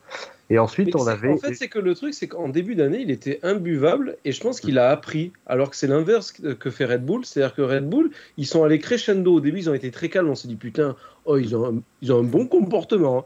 Et là, Marco, il est en roue libre complet. Ouais, l'autre, il s'habille comme une tapette. Après, il est allé plus- là-bas, etc. Hein C'est ça. Et le pire, c'est qu'après avoir dit ça, il dit à la fin, nous, ce qu'on essaye, c'est que euh, Max, en gros, soit plus respectueux et soit hyper euh, calme et tout ça. Non. Enfin, tu sais, au bout d'un moment, arrête tes conneries et juste admets que tu, tu fous le feu. euh. Je, je- Je, je tiens à tellement, tu sais. Il est là. Ouais, il, il a dit que ta mère, elle avait de la moustache. Ouais, Comment? Quoi? Allez, tiens. Alors, par contre, je tiens à préciser parce qu'on nous demande dans le, dans le chat pourquoi on nous propose euh, Branzat en choix. Je rappelle que c'est vous hein, qui faites les choix sur Twitter pour le Merdolino du public. C'est parce que, quand même, ce week-end à Branzat, ils ont eu la bonne idée de se dire Allez, il y a eu un accident dans le, grillage et on répare pas le grillage, c'est bon, il va, il va pas se repasser deux fois le même accident quand même. oh. C'est du sport auto, c'est bon. Donc voilà, c'est encore, une fois- il cumule. hein. C'est encore une fois très sympa. Il mériterait aussi un, un petit Merdolino d'or à un moment. Et tu fais bien de le dire parce qu'il y aura bientôt, euh, bien évidemment, le, donc le crypto.com Merdolino du public, hein, bien sûr. Et puis, euh, il y aura un Merdolino sprint, euh, bien On sûr, avec des médailles. hein. Est-ce qu'il y aura un Merdolino à grille inversée, c'est-à-dire qu'on dit la meilleure personne du week-end? Exactement, non, non, c'est prévu, hein, bien entendu. Non, Ah, non, c'est le DHL Fastest Merdolino du, du week-end aussi. Enfin, il y aura il y aura tout ça, hein, ça va être. euh, c'est. Le, le BHL. Le Lévy. Putain, oui Mais oui Mais attendez, je l'avais pas. Mais c'est, mais c'est, il est en bas. Mais, milliardaire. mais il est là, BHL, avec sa chemise. T'as, fait péter les boutons, c'est BHL, ça. BHL, Anglevielle. Hein Ah, ça fait, deux... ça fait deux fois que vous voulez me coller l'autre dans les pattes, quand même. Bah ouais. Ah, il a fait- il hein, l'autre euh, illuminé, là. C'est bon, quoi. Mais ça va, il vient pas avec sa, il vient pas avec Ariel Dombal, tout va bien. Ça va. Ah, c'est pas livré en... Ah, d'accord, j'ai cru que c'était un kit, moi. Non, bah non, quand même, non, non. Faut pas déconner. Et Thomas dans le chat qui dit euh, un Merdolino sprint pour satisfaire Steph Dodo la Saumure. Steph Dodo. Ah, ça va être terrible maintenant, Steph Dodo. Ça va être mon nouveau pseudo Steph sur les Dodo gens ligne. Saumure. Je suis Steph Dodo. Vas-y, Euh, donc du toi. coup, je disais oui, Toto Wolff qui stagne hein, parce qu'on s'est acharné dessus. euh, Enfin, on s'est acharné. On l'a nominé, on va dire, euh, en début de saison. Et un petit bonhomme qui pointe le bout de son nez. En fait, on en a parlé il y a à peu près deux mois et depuis, bah voilà, on en a pu parler. Là, il revient. Bah, c'est Helmut Marco qui a aussi cinq nominations. Donc Wolf et Marco sont à égalité avec cinq Merdolino. C'est, ça me plaît, c'est pas mal. Le, le bras de fer va être long et dur, ça me plaît. Euh, c'est pas mal. Nous avons toujours ensuite Bottas avec 4 euh, quatre, euh, Merdolino et ensuite on a euh, on a une personne qui aime bien aller au spa avec Bottas. Et ben il s'agit de, de Gaël. euh, Ah, je euh, Bottas, rêve. Oh, c'est le moment, ça, le moment de sa vie, ça. Maintenant, il se vous attribuera que quand Et- Bottas en aura un. Et, et- et ce qui est rigolo, c'est que quand je fais mes tableaux, je regarde donc dans, dans, les, dans, le, dans, les, dans les stats, on a Bottas en premier avec 4 Merdolino, suivi de Gaël avec 4. Et sur sa dernier choix, on a quand même euh, Coulthard et deux fois lui. Donc il y a un moment, euh, il faut choisir sa paire de fesses. Hein, euh, il faut choisir. Euh, donc ensuite, et on a euh, la direction de course de la Formule 1 avec trois, euh, euh, trois Merdolino et ensuite je, je, je fais pas parce que c'est soit deux, soit un, une nomination. On fera le, on fera le total complet avec une belle cérémonie en, en fin de saison. Un PDF et tout ça. Non, non, ça va être. Ah oui, hein, on va faire des feux d'artifice et tout là. hein. Ça fait un moment qu'ils en ont pas eu la direction de course de la F1 d'ailleurs. Ça fait un petit moment. euh, Jeddah arrive. Ils en ont pris deux euh, dès le premier. Euh, et après, ils en ont pris un autre euh, par le public, d'ailleurs, euh, il y a en début du mois. Voilà. Euh, attendez, juste parce qu'il croit que ça va, il croit que ça va rester, euh, ça, ça va rester euh, sous Ah, silence cette affaire. Non, non, mais là, il faut vous dire ce qui se passe quand même chez nous là. Euh, c'est- C'est-à-dire que maintenant, il y, a- il y a des émissions réellement parallèles qui se font. Il est 22h04 quand tout d'un coup c'est marqué Monsieur et Madame Bistro ont un fils. Comment il s'appelle? Alonso parce que Alonso Bistro. Voilà. Il y a plus de, c'est voilà, Allons, vraiment. bistrot, connard Oui, allons Bistro. Je t'emmerde, toi. C'est quoi bistrot. On dirait, tu sais... euh, Oh putain Allons au bistrot, voilà. C'est, euh, c'est, je, voilà. C'est, c'est-à-dire que vraiment, on me demande qu'à en rire hein, dans, euh, à côté. Oui. C'est, c'est- on va faire ça. Un jour, on fera le Racing Café. mais Il y aura deux chaînes YouTube qui, et deux chaînes Twitch qui diffuseront. Et puis, il faudra jongler, quoi. Il faudra, faudra Tu trouver. voulais le faire Faire un truc parallèle Tu sais, pendant qu'on parle moto, IndyCar, euh, touring car, tout ce que tu veux, tu fais un truc à côté où il y a que des vannes, des machins. C'est... Bika ira peut-être sur ta chaîne d'ailleurs. Allez, on prend, on signe. Putain, c'est vrai que oui, Axel, ça reste son, son grand objectif. On est le 23 septembre, il reste encore quelques semaines de Racing Café avant la fin de l'année. Et l'invitation tient toujours, vos maris, bien sûr. Euh, Ce sera assez incroyable. Bon, merci beaucoup, hein, Giuseppe euh, là, grand comme d'habitude. Ce fut la foi euh, fort sympathique. On va passer aux news maintenant. Euh, c'est, c'est parti. Ça va être assez court, les news. Et maintenant que j'ai dit ça, rendez-vous dans 45 minutes à la fin de, de la séquence, bien sûr. Oh là là, oh là là là là là Ah, vous avez peut-être pas entendu poum Oh là là là, mais les news euh, ce, ce week-end, oui, je sais pas fait, voilà. Il n'y en a pas non plus 50 milliards qu'on a, euh, qu'on a mis. Euh, D'ailleurs, pardonnez-moi, j'ai d'abord oublié le programme du week-end, mais donc ce week-end, hein, Formule 1 à Sochi, bien sûr, et IndyCar à Long Beach. Formule 1, Formule 2, Formule 3 ce week-end, donc ça va être. Ça va être très agité et très euh, rempli. Le, euh, programme euh, du côté de Sochi, ça va être pluvieux surtout. C'est ça qui est très important. Ça, va être, ça va être compliqué. Il va falloir sortir les, hors-bords. D'ailleurs, certains nous avaient mis sur, Twitch, sur Twitter pardon, qu'il y avait le nouveau moteur de Max Verstappen, c'est un moteur Honda de bateau. Et je pense effectivement que ça pourrait être pas mal. Et puis donc ce week-end, la finale de l'IndyCar à Long Beach. Euh, D'ailleurs, un qui va partir en fond de grille ce week-end à Sochi, ça va être Charles Leclerc qui va euh, changer de moteur. Donc on va enfin apporter la nouvelle évolution du moteur Ferrari. Euh, donc ça va faire plaisir. Bon. Plus C'est- 10-15 chevaux, hein Ouais, Attention Ah, c'est hein. Fast and Furious, hein Attends, ouais. j'ai mis du nitro. Un. On va voir hein, si ça peut, ça peut permettre à Ferrari de, de, de- de faire cette rentrée. Donc du coup, Leclerc va l'avoir ici. Donc Sainz, lui, aurait la pénalité un peu plus tard. Les, clients Ferrari auront le moteur vers 2024 à peu près, hein, si, tout se passe bien. Euh, Voilà, c'est un peu l'évolution pour 2022, comme tu dis Thomas. Je pense que 2022, ils vont quand même essayer de trouver un peu plus. Euh, Oui, en fait, là, c'est c'est, euh, une dernière évolution du système hybride pour essayer justement de trouver la bonne direction pour 2022. En fait, ils testent une nouveauté. Si ça fonctionne, ils pousseront de ce côté-là pour essayer de faire encore mieux en 2022. Sinon, ils verront que c'est notre direction à suivre. Oui, euh, Greg, qui lève le bras. Petit euh, parallèle, en... il y a Honda qui a détaillé le, la- le nouveau système de batterie qu'ils ont installé à Verstappen depuis la Belgique. À savoir que c'est en gros l'évolution qu'ils auraient dû introduire l'année prochaine, mais ils ont clairement dit on veut battre Mercedes, on a fait un truc hyper léger qui balance la patate. Donc euh, voilà, ils ont mis les choses au clair, histoire de dire on va finir la, notre dernière année en F1 en beauté. En vrai, je trouve ça génial. C'est la- la- la- la- l'attitude de Honda cette année, mais je les trouve extraordinaire. Quoi. C'est les mecs, euh, ils sont là, ils y vont à fond. Ils ont une com que je trouve bah, qui ne respire pas la- l'humidité habituelle japonaise. C'est-à-dire que là, c'est vraiment, allez, on y va à fond les ballons. Enfin, c'est ça. Ah. Red Bull. décomplexé, ouais. Très Red Bull.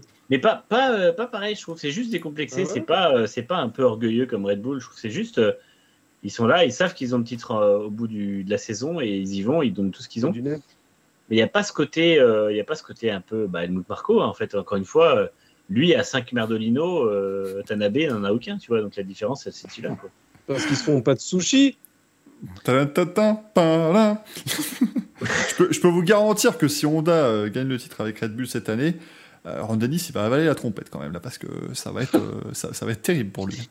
Déjà, je pense que Ron Dennis a un petit peu mêlé la trompette la semaine dernière quand il y a eu le, le doublé euh, Mercedes, Mac- euh, McLaren à, à Monza. Il vit pas une bonne année, Ron Dennis. Je peux vous dire, que c'est pas, pas simple. Euh, très clairement, Monaco va donc revenir sur trois jours. hein, ça a été confirmé. Moi, ça m'a. Je vais vous le dire. hein, c'est pour ça que j'ai tweeté sur le sujet. Ça m'a un peu gonflé que tout ce qu'on retienne de la séquence qui a été diffusée par CNN, c'est euh, ah là là, Monaco sur trois jours, euh, ta ta ta. Il y en a pas un qui a signalé que le Grand Prix de France est, est sauvé, quoi. Euh, Si, Ah, sur, alors, sur oui c'est marqué. Il y a- attends, il y a un contrat qui court jusqu'en 2023. C'est une nouveauté sans l'aide vraiment. C'est juste qu'ils le maintiennent. En- en- c- cette année, là, on a eu les- la confirmation des As. Mais on savait que c'était des contrats pluriannuels. On a eu la confirmation de Vettel. Ouais, mais vous comprenez, finalement, en fait, il avait une option. C'était pas vraiment du pluriannuel. Mais arrêtez, cette année, c'est une aussi, mascarade. ça non, non, mais je suis d'accord, je suis d'accord. Mais le Grand Prix. Pascal Pro. Non, mais-. Non, non, mais non, je suis d'accord que c'est. Je suis d'accord que c'est une confirmation, mais je rappelle que les bruits de couloir euh, étaient quand même. On va choisir entre Imola et Ricard pour l'instant. Donc, Alors, Ouais, Justement, est-ce que vous vous êtes rendu compte qu'entre temps, ce qui s'est passé, ça a été euh, le Grand Prix de France, il est en danger. Bon, on se fait chier chaque année, mais si on pouvait jarter Monaco, parce que quand même, hein, ça serait bien. hein.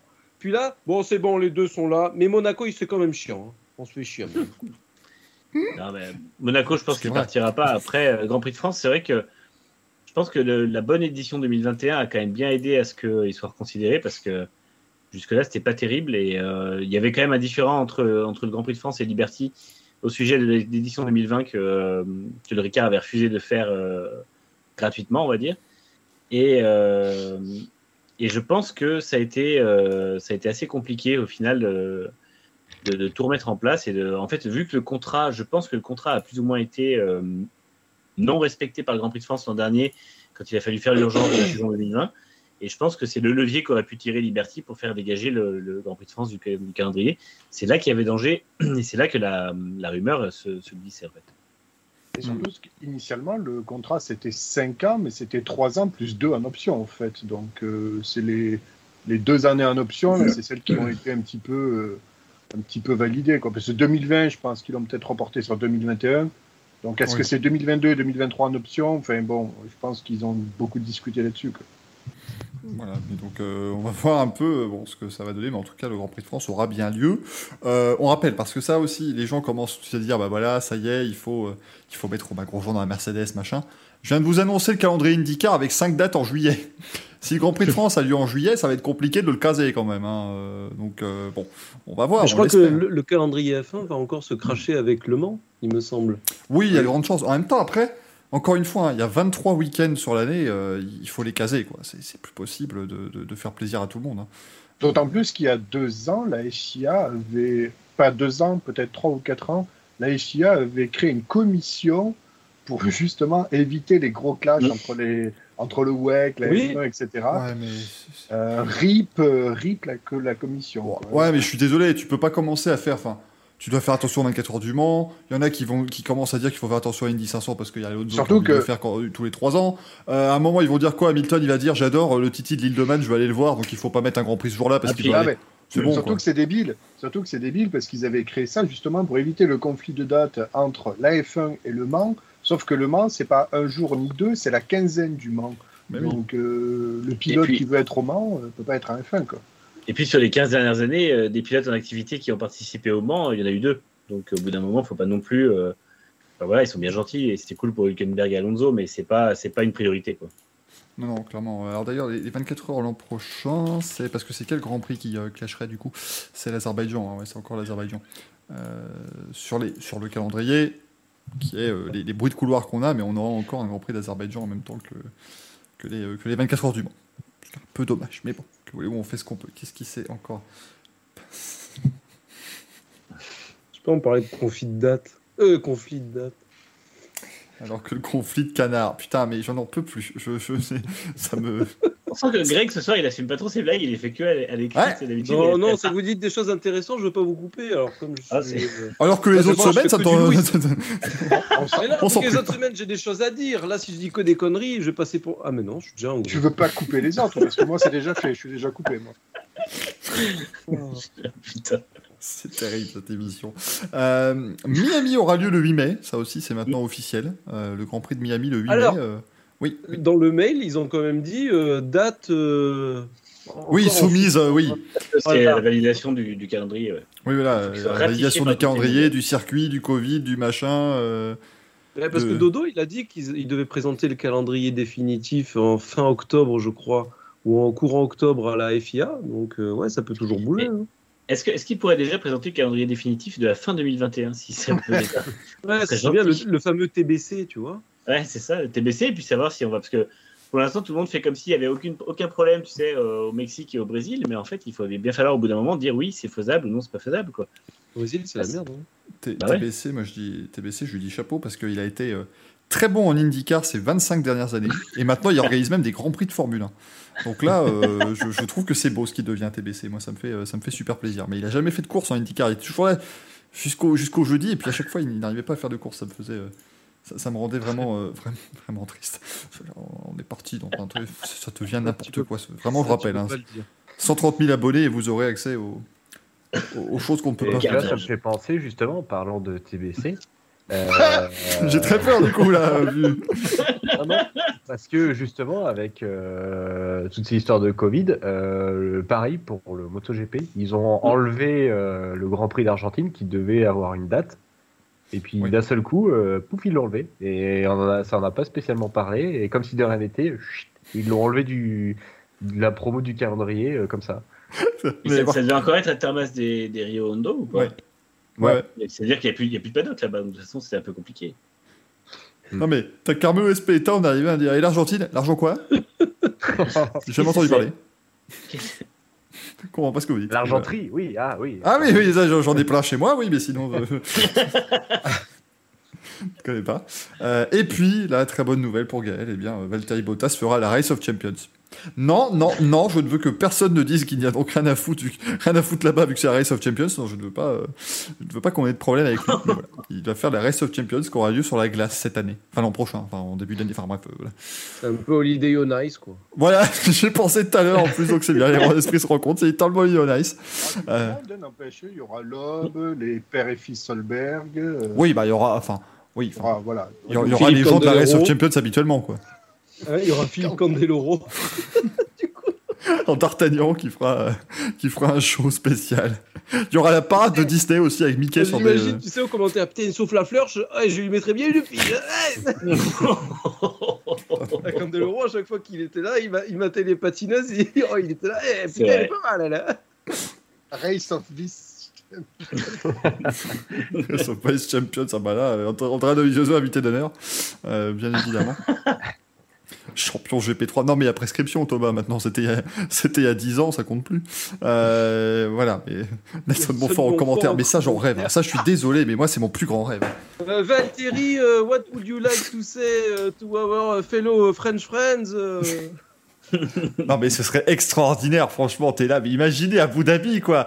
Et là, je- je- oui, oui, oui, oui, oui, mon cher Julien, je suis tout, tout, tout à côté de Lewis Hamilton. Lewis, the world champion. What a great, what a great performance. Quelle formidable performance. It was amazing. C'était, mec, il fait un truc à rallonge, mais c'est extraordinaire, moi, je trouve. Là, il fait, I mean, thanks, you know, you're, you're the best fans. Oui, oui, oui, vous êtes les meilleurs ventilateurs. Oui, effectivement, merci, merci beaucoup. Enfin, mais moi, je, mais moi, je paierais pour avoir Nelson Montfort qui interviewe les pilotes de F1. Je paierais pour ça, ce serait extraordinaire.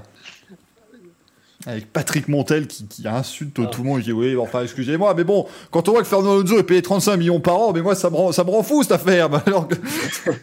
ce serait extraordinaire. Toute, toute, toute l'équipe de France Télé qui vient là, moi je, moi, je payerais. Gérard Rolt, on n'a jamais vu autant de fils de J'y pensais en plus. Il... Il trouverait une autre blague du genre à faire. en tout cas, Lewis, vous n'êtes pas euh, ici euh, à jouer avec une combinaison, vous voulez donc pas euh, Abu Dhabi Eh, eh, Il ferait ça, il, il serait content. ça, ça- ça passerait très bien, donc vraiment. euh. Oh, putain. Très sympa qui nous dit comme Pierre Perret. Oh la vache, non, non, là ça va très loin, là, là ça, ça devient, ça devient extraordinaire. Cela dit, le- on devrait mettre le zizi en, en- en générique de l'émission, ça, que, ça collerait très bien avec tout ce qu'on fait depuis, euh, depuis des semaines dans cette émission. Bon voilà pour les news. Et alors maintenant arrive le courrier des viewers et on a, on a de la lettre. Hein, là ce week-end, là, on a du... Oui, euh, oui Greg, vas-y. L'essai de Nino Vaccarella. Oui, pardon, excuse-moi. Oui, je sais, c'est- c'est le moment où je plombe l'émission. Donc, Vas-y, pilote- plombe là, vas-y. pilote italien qui, qui avait fait la Targa Fioro, qui avait gagné le Mans en 64, avec je sais plus quel français par contre. Mais euh, voilà, il est décédé. Bon, l'âge canonique, je crois que c'était 88 ans. Attendez que je recherche. 88 ans, oui. Donc euh, voilà. C'est. Un décès de pilote, c'est c'est jamais fun, donc, euh, mais on le mentionne dans les news. Donc, euh, Il avait fait, il avait fait 4 grands prix de F1 aussi. Ah, ça, je savais pas. Tu vois, je me l'apprends. Bah, Il a 3 grands prix d'Italie. Bah, c'est bien parce qu'on est précis, c'est important, c'est très bien. Non, non, mais pensez pour lui, effectivement, euh, c'est jamais chouette hein, quand on apprend. Et c'est jamais chouette quand on le met dans le récit de café, je trouve. C'est toujours compliqué, évidemment, on ne sait jamais comment, euh, comment poursuivre. Surtout juste après, euh, ouais, Nelson Montfort, oh, putain, quel connard Et sinon, euh, Nino Vaccarella est décédé à l'âge canonique de 88 ans. euh. Merci, Et donc, Gérard merci, Rolls, il aurait sorti merci Johanna dans le chat qui nous dit. Et dans les news, il y a quand même euh, Mick Schumacher et Nikita Mazepin qui sont renouvelés chez. C'est important. Ouais, mais J'en ai parlé vite fait. J'ai dit que de toute façon, ils Mais étaient oui. reconfirmés de merde. Alors, mesdames et messieurs, euh, il y, a- il y a une très, très, très grande. euh, Grande question dans le courrier des viewers, mais euh, jingle d'abord et puis on répond à vos questions euh, maintenant, bien sûr, si je retrouve le jingle. Oh, quelle masse d'armes Oh, quelle masse d'arbres, tout à fait. Euh, la première question qui nous mène au rallye 50. Tiens, Adrien Fourmeau sera-t-il la relève du rallye euh, français en WRC Oui. Voilà. Euh, non, non, je pense que c'est c'est clairement lui. Je pense qu'on peut clairement compter Ouais. sur lui pour l'avenir. Après, le, le problème, c'est que la relève, elle est compliquée parce que c'est euh, c'est la relève de, de- des deux pilotes les plus titrés de l'histoire. Donc, du coup, C'est euh, même s'il est très bon et euh, bah, rien garantira qu'il ait un tel palmarès, après, pour autant, euh, ça peut effectivement être un des futurs grands du rallye, il faut l'espérer. Mais euh, c'est sûr que là, il arrive au un timing qui est pas très, euh, pas très flatteur, on va dire. Mais bon, s'il gagne ne serait-ce qu'un titre, je pense qu'il serait très content, hein, c'est sûr. Mais on peut, lui souhaiter une belle carrière parce qu'il fait, il fait de belles perfs chez, chez M-Sport actuellement, euh, Adrien Fourmeau. Et on, peut imaginer Gaël qui sera aussi l'an prochain à temps plein. C'est ce qu'on lui souhaite en tout cas. Donc, plutôt ses performances euh, plaident pour lui, donc euh, oui, ça serait logique euh, qu'il soit à temps plein l'an prochain euh, chez M-Sport. Il a changé de coéquipier là d'ailleurs, euh, Fourmeau, donc ouais, de qu'est-ce que j'ai dit? Oui, de, De coéquipier. Parce qu'il change aussi de coéquipier régulièrement, puis qu'il passe de l'équipe Oui. WRC à WRC2, mais il change aussi de copilote. là. il change de copilote, donc il va falloir euh, voilà s'entendre rapidement et, et voir euh, et voir ce que la co- collaboration peut donner. Mais bon, oui, clairement, euh, on va dire sans faire offense à tous les autres, c'est celui qui est le mieux placé pour euh, voilà être notre prochain Français en WRC et qui on l'espère, nous ramènera de nombreuses victoires et, de titres si voilà, s'il performe au mieux. Bah, on, lui souhaite évidemment. Alors attendez, je, revérifie juste. euh, Oui, je me disais, on m'a rajouté une question qui n'avait, euh, qui n'avait aucun, intérêt là-dedans. Je suis très très peur. Euh, non, voilà. oui, parce qu'on m'a bougé des lettres. C'est très méchant ce qui se passe dans ce conducteur. Jude Astor nous demandait Romain Grosjean sur Andretti peut-il jouer le titre l'an prochain? On m'a écrit le pitre. C'est très méchant, mais c'est très rigolo, ça, dis donc. On y a répondu tout à l'heure, donc ça profite. Il est fier de sa connerie en plus. Toujours, ça c'est l'avantage. Pas fait gaffe. C'est génial. Hyper Driver nous dit euh, Bonjour à toute l'équipe. Dimanche soir, on a eu plusieurs contacts en IndyCar. Quelles sont les règles concernant les incidents entre pilotes Octogone. Hein. C'est globalement ça. Non, non, il y a des, il y a- tu peux avoir des pénalités pour contact évitable, mais c'est beaucoup plus rare qu'en F1. On peut y aller. Il faut vraiment que ce On soit. parlait de qu'il y a- il y a une absence de drapeau bleu en IndyCar, donc du coup, Ouais. c'était normal qu'il se pousse pas. C'est ça. Ça m'a Euh, surpris. En fait, le drapeau bleu existe, mais il est là juste pour informer le, le pilote qui, euh, qui va se faire dépasser et pas pour lui dire de se pousser. Donc, du coup, lui, il fait sa course et c'est à celui qui est derrière qui lui prend un tour et qui est considéré comme plus rapide de euh, trouver le moyen de le dépasser. Parce qu'à Paris, quand tu avais des drapeaux bleus, c'était que t'approchais de chez Michou. C'était différent. Elle est comment la soirée? Elle est-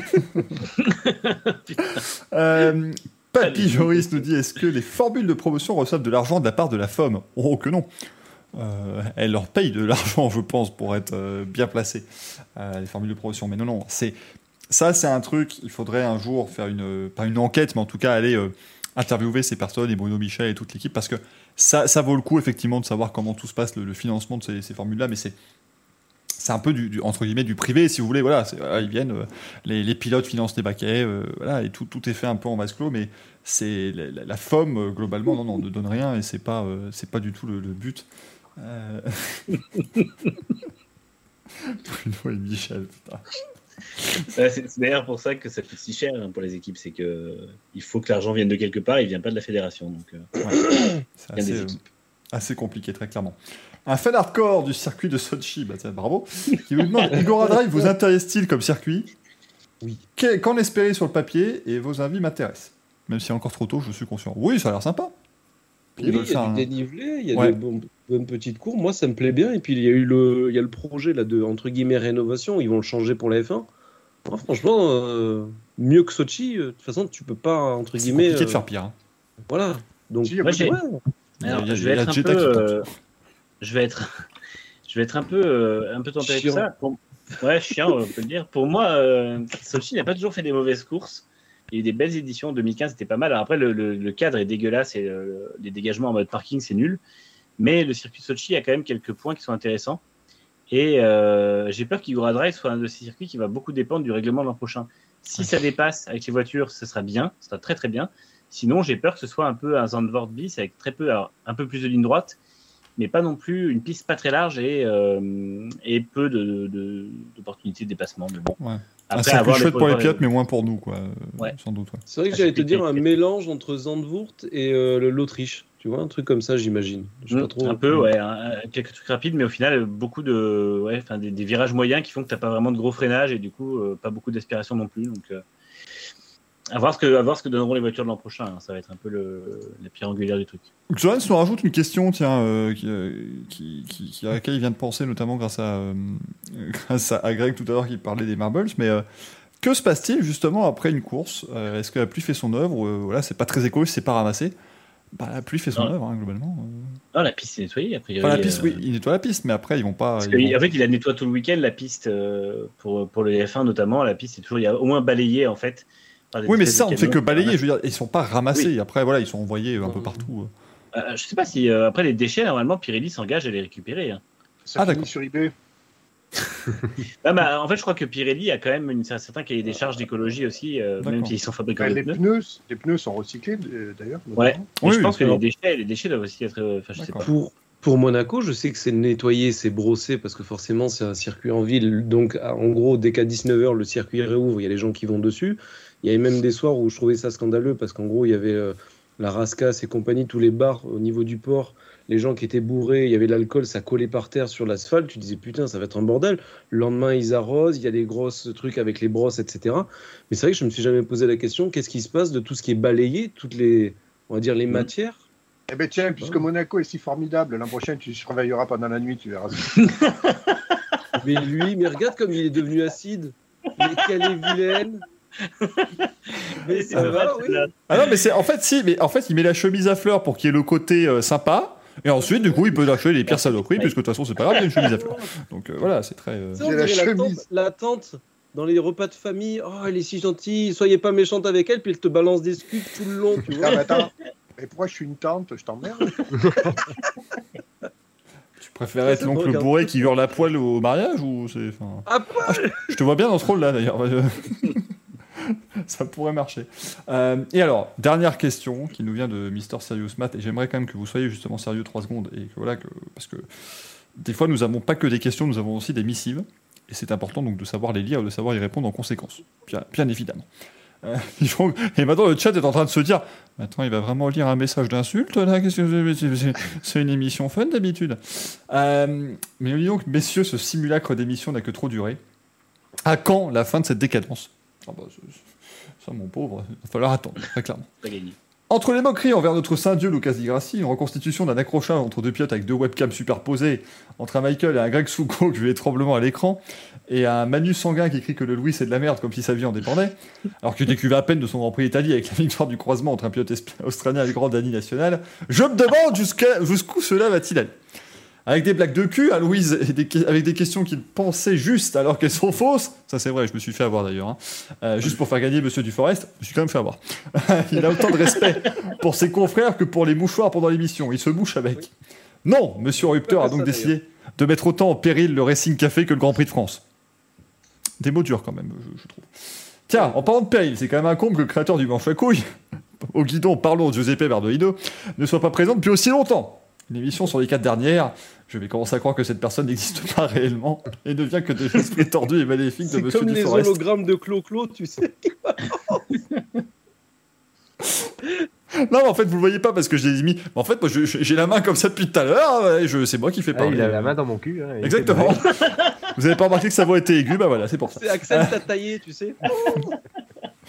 Mais pourquoi tu parles aussi aigu, Tataïev Parce que tu me fous la main dans le cul. Voilà, c'est exactement ça. c'est- c'est- On fait dans ça. Si Euh, j'aime les boucher, c'est parce que les doigts ils remontent jusqu'en haut. Oh merde. On a perdu Manu, le pauvre.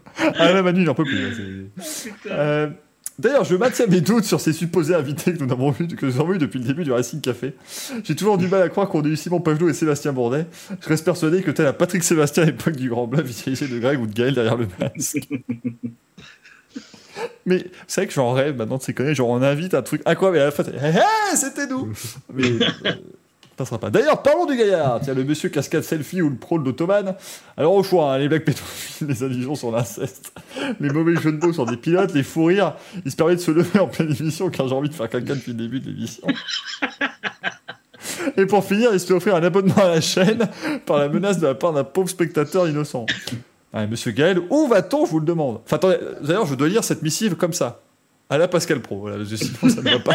Il faut que je- Ça te va si bien. Il y a un style quand même. Alors je vois rien, mais il y a un style. euh. et puis Michael est incapable de jouer son chat qui décide lui-même de résumer les événements de manière scandaleuse et vulgaire. Par exemple, un horrible accident tragique, celui de Verstappen et Hamilton, qui finit avec une certaine mienne dans le chat qui nous lâche un 5 concours de bits, cet accrochage. Non mais roue libre est total Roue libre C'est. Non, je pas leur faire de la pub tout de suite. Et puis. Et puis le groupe vit bien.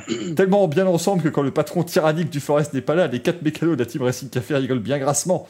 En même temps, comment lui en vouloir? Comment leur en vouloir vu que monsieur Michael Duforest prépare un spectacle pour devenir le nouveau Gustave Parking? Mais j'a- j'adorerais être le nouveau Gustave Parking. Très bon parallèle avec Sochi, Gustave Parking. Eh oui, Gustave très, Parking. très bon. On y est. Retrouvez d'ailleurs sur Parking le. dans le chat. Re- Retrouvez sur la, la- la carte du circuit avec les nouveaux noms de virage, elle est très bonne. Je tiens à le dire. Euh, bref, j'ai réussi à contacter le Gaulois, le, les pères et les fermiers loués, le partenariat avec ces trois marques. Vous faites comme pour avoir les bonnes grâces de sa scénario Lucas Di Grassi, vous oubliez. Alors la question que je vous pose, les francophones veulent savoir, qu'allez-vous faire pour établir la situation? On vire les enfants illégitimes des inconnus qui se sont trompés de spécialité, on ramène un vrai passionné et connaisseur comme Vieillard pour qu'il nous parle de son amour pour Bottas. C'est ça la solution? Et à vous Oui. Totalement, moi je dis. Absolument. Non, évidemment, c'est toujours un plaisir de vous regarder, de vous écouter, de changer rien. Et comme dirait Lucas Di Grassi, vive le Racing Café. Et évidemment, j'attends Louis de ce soir pour que je puisse avoir mon nouvel avatar Twitter pour la semaine. Ah va arriver cette affaire maintenant, parce que visiblement, on- on y est. Eh, 22h33 à Louis, moi je. Attendez, je vais me mouiller la nuque là. Je... peu, là, Moi, j'ai que- la nuit. J'ai voulu la J'ai faire. J'ai voulu la faire. Moi, j'ai pas besoin de mouiller. Ah, non, mais- C'est quoi C'est auto-nettoyant intérieur cuir C'est quoi C'est. c'est, euh, Ouais, il a la chiasse. Il chie en Ah se fait, non. pourquoi Ah putain de merde. Ça Euh, fait du chocolat. Alors, Bon, mesdames et messieurs, euh, il est temps effectivement de passer ah ouais. au Louis. Et là, là, il est- ça va être extraordinaire. Euh, jingle. Le jungle. Le jungle du Louis. Ah oui, ah oui. Alors, le... alors attendez, est-ce qu'il faut que je le. Donc, est-ce qu'on doit se connecter, mon cher Greg Non, vous ne devez pas vous connecter. Cette fois-ci, c'est un PowerPoint à l'ancienne. Vous allez chacun me donner vos propositions et moi, je vais noter et je vais Par dire contre- qu'il y a juste. Est-ce que, parce que moi, le- est-ce qu'on peut avoir le PowerPoint sur, sur Skype ou pas? Parce que Non, tu le vois sur le truc. euh, Parce que sinon, ah. Il y a ouais, un délai mais- en fait. Oui. Ah, mais j'ai peur que vous passiez en fait. Non, mais il n'y a pas de délai. C'est-à-dire qu'en fait, euh, Michael va afficher une photo. Vous allez me faire des propositions de qui c'est. Dès qu'il va cliquer sur la diapo suivante, ça va afficher la solution. Et ainsi de suite. Oui, mais ils seront en décalage, moi je les verrai avant. Mais C'est pas, c'est pas un concours de vitesse de toute façon. Ah, bah tout va bien alors. non, Bah, parce que ça tu vas va. faire play, donc tu verras pas les solutions de toute façon. Je vais faire play. Ah oui, il faut appuyer sur lire. Oh là, et c'est. Eh, Oui. Eh, c'est Eh, bien fait. hein. Eh, ça devient euh, Oui. impressionnant. Hein. Donc, je Ça fait fais. chier hein. Je là, ça fais je- commence à 15, ça fait 14, 13, 12, 0. 0, c'est la le première question. Voilà. Il y a, Et, il y a euh, il faut que je fasse chat- pause. hein. Il faut que je fasse pause à un moment ou? Non, non, non, ça devrait s'arrêter. Tout il y a simplement. Valkyria dans le chat qui dit le Racing Café est immature. Oui. Je veux dire, Ah. euh, et? Il serait peut-être temps de s'en rendre compte, excusez-moi, mais.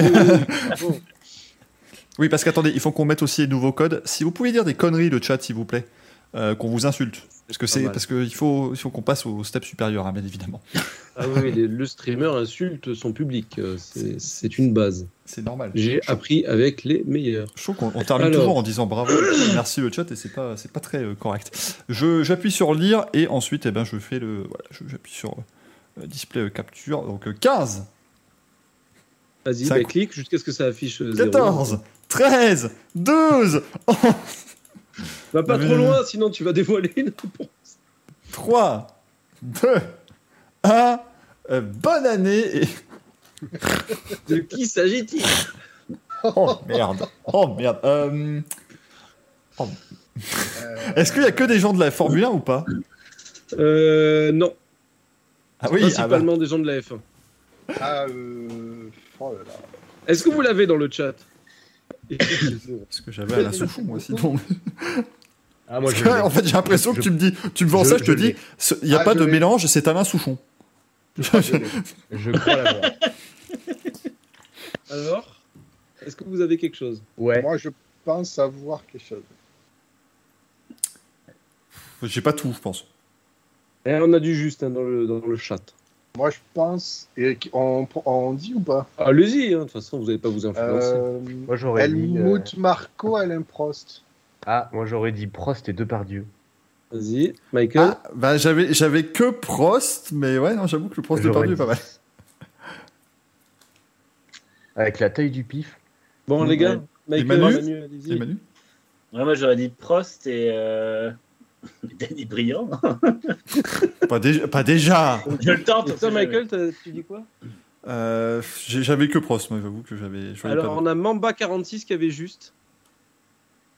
Et Ah, Mylène. Putain, j'avais raison de dire que c'était Alain Souchon, du coup, merde Et oui Ah, Et oui Oh merde, c'était Prost et Souchon ah ouais. Le. Ça serait pas le dentier de Didier Deschamps?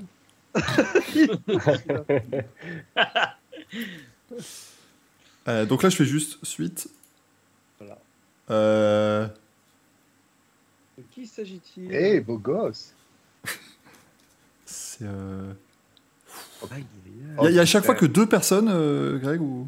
Là, Il y a que deux personnes, oui, je voulais, je voulais mixer avec trois, mais ça peut faire beaucoup trop. là. Parce que moi, j'hésite.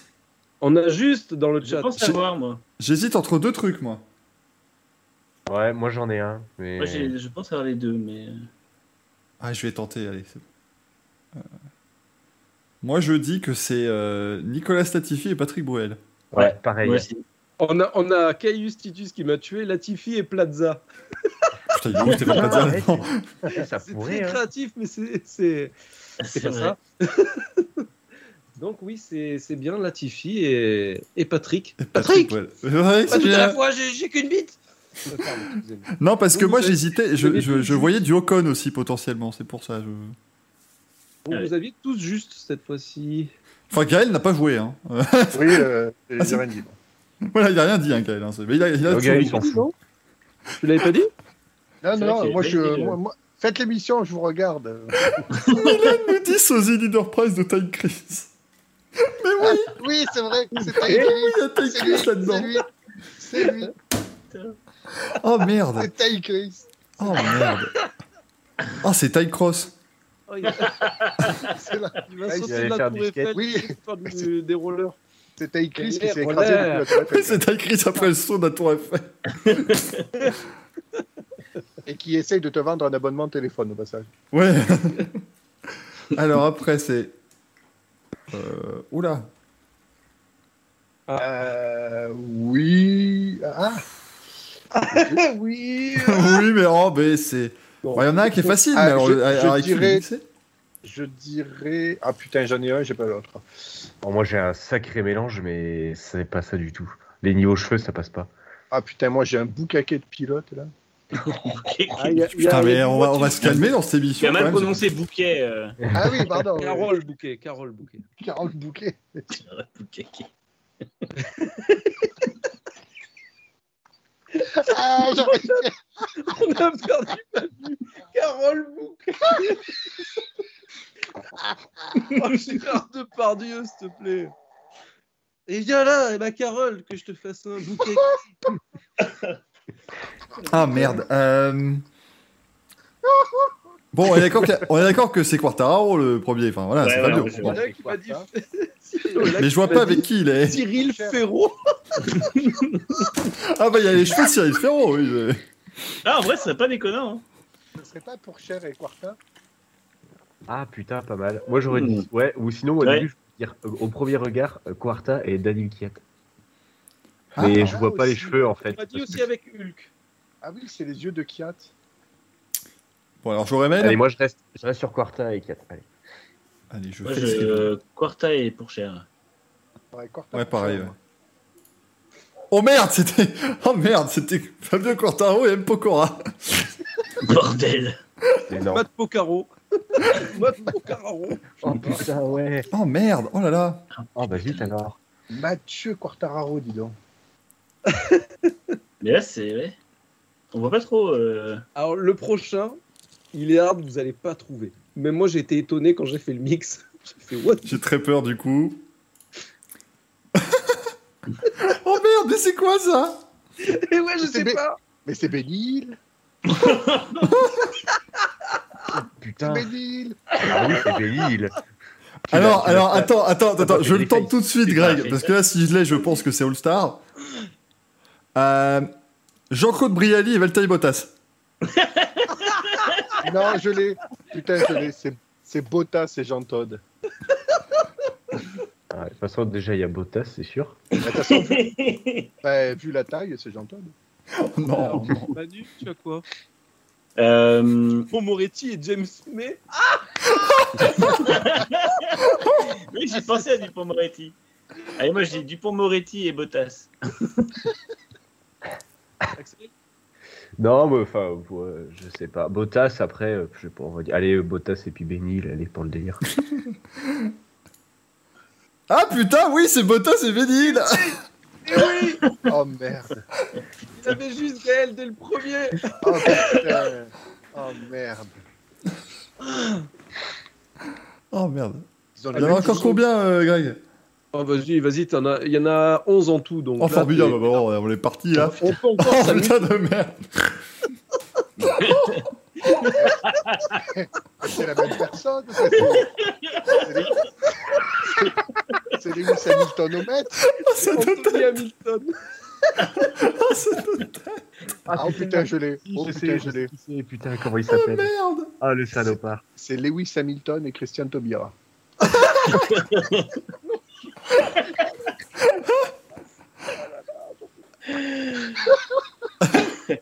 La gaffe. Hamilton. Pip, pip. Pestal. Moi, je, moi, dis Hamilton et Stevie Wonder. Oui, c'est ça, merci. Moi, moi, j'avais Hamilton et Snoop Dogg à la base, mais oui, c'est Steve Wonder. c'est pas con non C'est plus. le crâne de Stevie Wonder. bah oui, Ah ouais. Avec les cheveux derrière. et oui, alors, attention, c'était Alors là, c'était celle ça, bah oui. Celle d'après, mais. Je l'avais, eh, eh, celui-là, je l'avais pas vu venir. Oh là là. Pas Oh mal. là là, exceptionnel. Alors la prochaine, si vous trouvez, là, je, je dis chapeau. Bah, euh, Alors, bah, alors là, non. je regarde dans le chat si quelqu'un trouve. C'est exceptionnel. Il y a, il y a du il y a du monde de la F1 Là, instinctivement, j'allais te dire c'est Magnussen et Button, mais genre facile. Mais c'est que ça doit pas être si facile que ça. C'est pire, c'est pire. C'est impressionnant. Yann Magnussen et Jenson Button. Alors on me dit Simon Baker, donc le mentaliste, et Button. Alors, quand on voit ça, on se dit, c'est vrai, mais c'est pas du tout ça. Oh, c'est- j'en ai un des deux. Mais, mais genre, c'est quoi C'est Jean pilote. et c'est Jean et Laurent Stroll et puis ça donne ça, on sait pas comment. euh, C'est pire. C'est deux mecs qui n'ont rien à voir l'un avec l'autre. Putain, il y a un jeune et un vieux, c'est ça? Ah, Il y a Button, moi je pense, ça c'est sûr. Mais euh, C'est Button jeune et Button vieux. Le mec, il a recréé Benjamin Button. Ah, je sais pas. Moi, je, moi, j'avais vu instinctivement, Non, je t'aurais ça- dit Button et Magnussen, tu vois, comme ça. Ah non, moi, ça Ah. me parle, vous, vous, vous, vous laissez votre langue au chat. Ah, pas. bah là, oui. Ouais, mais il y a un J'ai très peur du, du résultat. Ah, Gervais. Oh merde. Oh, merde. Michel Galabru et Jenson. oui, c'est Jenson Galabru. Mais non. Mais quel enfer. Michel Buton. Ah, merde. c'est- le le Nord. Nord. C'est incroyable. Ah ouais, ça m'a tué, moi, le mélange. Bah, ça, fait, ça fait Simon Baker. euh, ouais, c'est ça. Ouais, ouais. Oh merde. Alors le ensuite. Pas simple. Pas simple du tout. Oh non, putain, je l'ai. Attends, attends. J'en ai un des deux. Ah putain, la tête. Attends, qui c'est le pilote? Attends, qui c'est le pilote? Mais attends, mais tu- c'est c'est sérieux qui c'est le pilote, putain. Ah ben oui Ma- Michael Dufourrir et Michael Schumacher. Ah oui, c'est moi, Schumacher.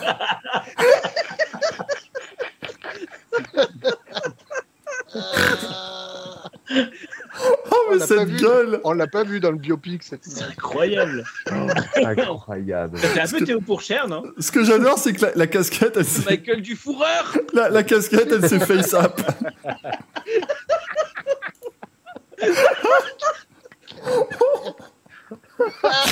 Oh merde. Oh merde. Michael du fourreur. Le mec, mal.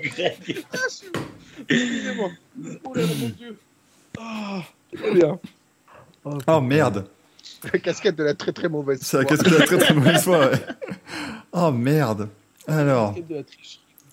Ah, qu'est-ce que c'est que ça? Ah, là, là Ah bah quand facile. Mais Bah, cette personne a un visage beaucoup trop petit pour sa tête. Jules et Mazepin. Ah oui. Oui, oui, oui, C'est pas carrément. Zépine, Ah ça. ouais En Y. Ah oui. Non mais attends, mais Jules, il a, il a, il a, il a un coup pareil Ouais, il est, il est- bah, Ah, c'est un bœuf. Hein. Ah Ah, ouais c'est le McDo, ça, c'est pas pareil. C'est ça. Donc, Ouais, ouais. t'as pas l'air Du coup, qui, convaincu. qui, qui c'est qui va prendre euh, Michael Ah oui, putain, c'était en Mazepin et PP Jules. Mais merde, mais j'avais jamais remarqué qu'il était... euh, Putain, ouais. Bah, il est Ah, gras. il- Ouais, c'est ça, il est juste grave. Ah oui, non, il est grand. Ah, Jules, euh, Jules, on sait ce qu'il fait de la nourriture. hein. Il la mange. Merci. On m'appelle l'OVNI. Bon, attendez, parce que moi, toujours... je m'inquiète parce Il que... en reste trois. hein. Il en reste trois, d'accord, parce que je... C'est Axel qui est en tête avec 4 points. Oh merde. Oh putain, je l'ai. Bah là, je... Ah. Oh putain. Attends, attends, attends. N'est-ce pas? Non, Non, c'est pas, pas. c'est pas, c'est pas Kimi Le Pen. Si, c'est lui. Si, c'est lui. Si, c'est lui. Ah non, ah non, c'était pas Kimi Le Pen, pardon, c'était bien Mr Bean. mais, avez bien- mais dans le chat, on a juste. Oui, ils avaient Mr. Bean, pardon. oui. Putain. Ah, Mr Bean est fringue, mais euh, on voit pas trop sur la tête. Mais ça fait Kimi Le Pen pour le coup. c'est Ah chaud. ouais Ah, moi, je l'aurais cru à 100%. Par contre, c'est quoi cette photo de Kimi? Il est torché ou quoi? Oui, oui, fait obligé. Drunken Kimi. C'est fin de soirée, ça, quand même. hein. Alors, il reste deux, là, les. Oh merde Oh non Oh, quel enfer Mourir d'amour en CD Oh putain. Johnny avec qui Bon, a... bah, c'est Simon Pagenaud, enfin Mais oui, c'est Ah Johnny. Pagenaud. Et c'est Johnny Tony Pachno. Attends, c'est Hallyday. Oh putain. Ah oui, putain, c'est... Oh la vache Bon, et alors attends, je- j'ai pas encore cliqué. Euh... Est-ce que- La dernière, je dis, c'est Danny Briand. Vas-y, avec qui j'ai peur de la photo. du coup. Oh putain de merde. oh. On dirait un chevalier du... On dirait un chevalier du... Jean Briand. C'est un chevalier du fiel. C'est Jean. Oui, c'est c'est un des deux. Ah oui Ouais, c'est C'est ça, hein. Carrière. Putain. Feuille, râteau, c'est encore l'heure de l'apéro. Attends, mais c'est c'est pas avec... euh, Attends, c'est qui? C'est, c'est- attends, Non, mais c'est terrible, en fait. Non, non, j'ai mieux. C'est Yves Lecoq. Ah oui, oui, oui, oui. Je vois Yves Lecoq. Ah oui, carrément. Ah putain. Il, il est hyper différent de Danny Ricardo, du coup. Ah oui, oh merde. Euh... Non, mais c'est... euh, Je vois pas le pilote. Allez-y. Là, c'est allez-y. Allez-y, ah, c'est allez-y. Bah, je pense. Hein. Ah oui, oh putain, mais la photo de Danny, la photo de Danny Briand. Du coup, c'est Alési qui a mangé Denis Briand. hein. Ah. Mais Danny Briand, il a l'air tellement pas humble quand tu vois ses photos. ça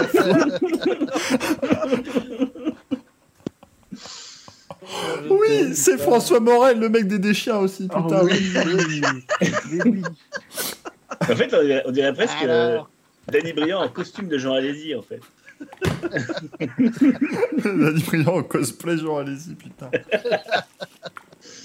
Ah merde. Ah la vache. Celle qui Oh, gagne putain. devant Manu, Michael et Gaël qui, qui a fait acte de présence. Oui, on était bien content qu'il soit là. Ah putain, ah j'en ai, j'en ai mal au bille. Ah la vache. Voilà, voilà ce que j'ai fait en début de. Oh, putain. Ah ça valait le coup de louper Ah les ouais. débats Ah, euh, moto et tout là. Je dis beau. oui, ah, j'y oui. Ah merde, je sais pas quoi. Alors oui, déjà, donc évidemment il y aura un changement de, de photo de profil Twitter, hein, faut pas s'inquiéter. Ah bah là, il y a du beau, là. Mais là il y a tout Tu veux, le- quoi tu veux faire. lequel Tu veux lequel? Ah moi je veux, je, je veux moi.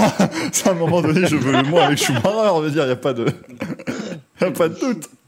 Mais là Mister Serious Man, je sais pas ce qu'il va mettre hein, parce que là, là c'est. Est-ce que tu crois, euh, est-ce que tu crois, Michael, qu'il faut envoyer le Johnny Pagenaud à Alexandra ou euh, Je sais pas ce que, euh, je sais pas comment elle pourrait réagir. Elle, elle saurait même pas elle-même, je crois. Là, c'est. euh, Simon Pagenaud a quitté les conversations Simon Pagenaud a quitté le, a quitté le monde médiatique. On est marre. Ah bah putain, merci euh, Greg parce que c'est extraordinaire cette affaire. Ah la vache. Ah, c'est à, c'est à refaire. Mais alors, je vous promets, je vous en parle, j'en parle en privé. J'ai- J'avais eu aussi une autre idée de Louise complètement con qui pourrait avoir lieu, mais ça, on fera ça euh, en, en- en temps et en heure. Mais en tout cas, merci beaucoup d'avoir été là euh, pour ce Racing Café qui était encore une fois, ma foi, fort euh, sympathique. hein. Je pense qu'on s'est bien amusé autour des, des sports mécaniques. Merci Manu, merci euh, Greg, merci Axel, merci Gaël, parce Merci que c'était. encore une fois top. Et merci le chat parce que vous avez encore une fois été formidable. Merci de toujours nous euh, suivre dans, dans ces conneries. Et puis, allez, pour se faire plaisir, je tiens à vous dire que le Racing Café vous a été présenté par...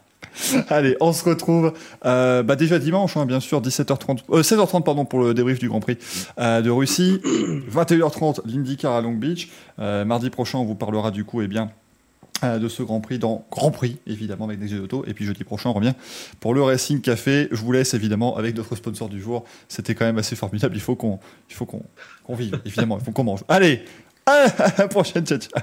Le Racing Café vous est présenté par. Bonjour.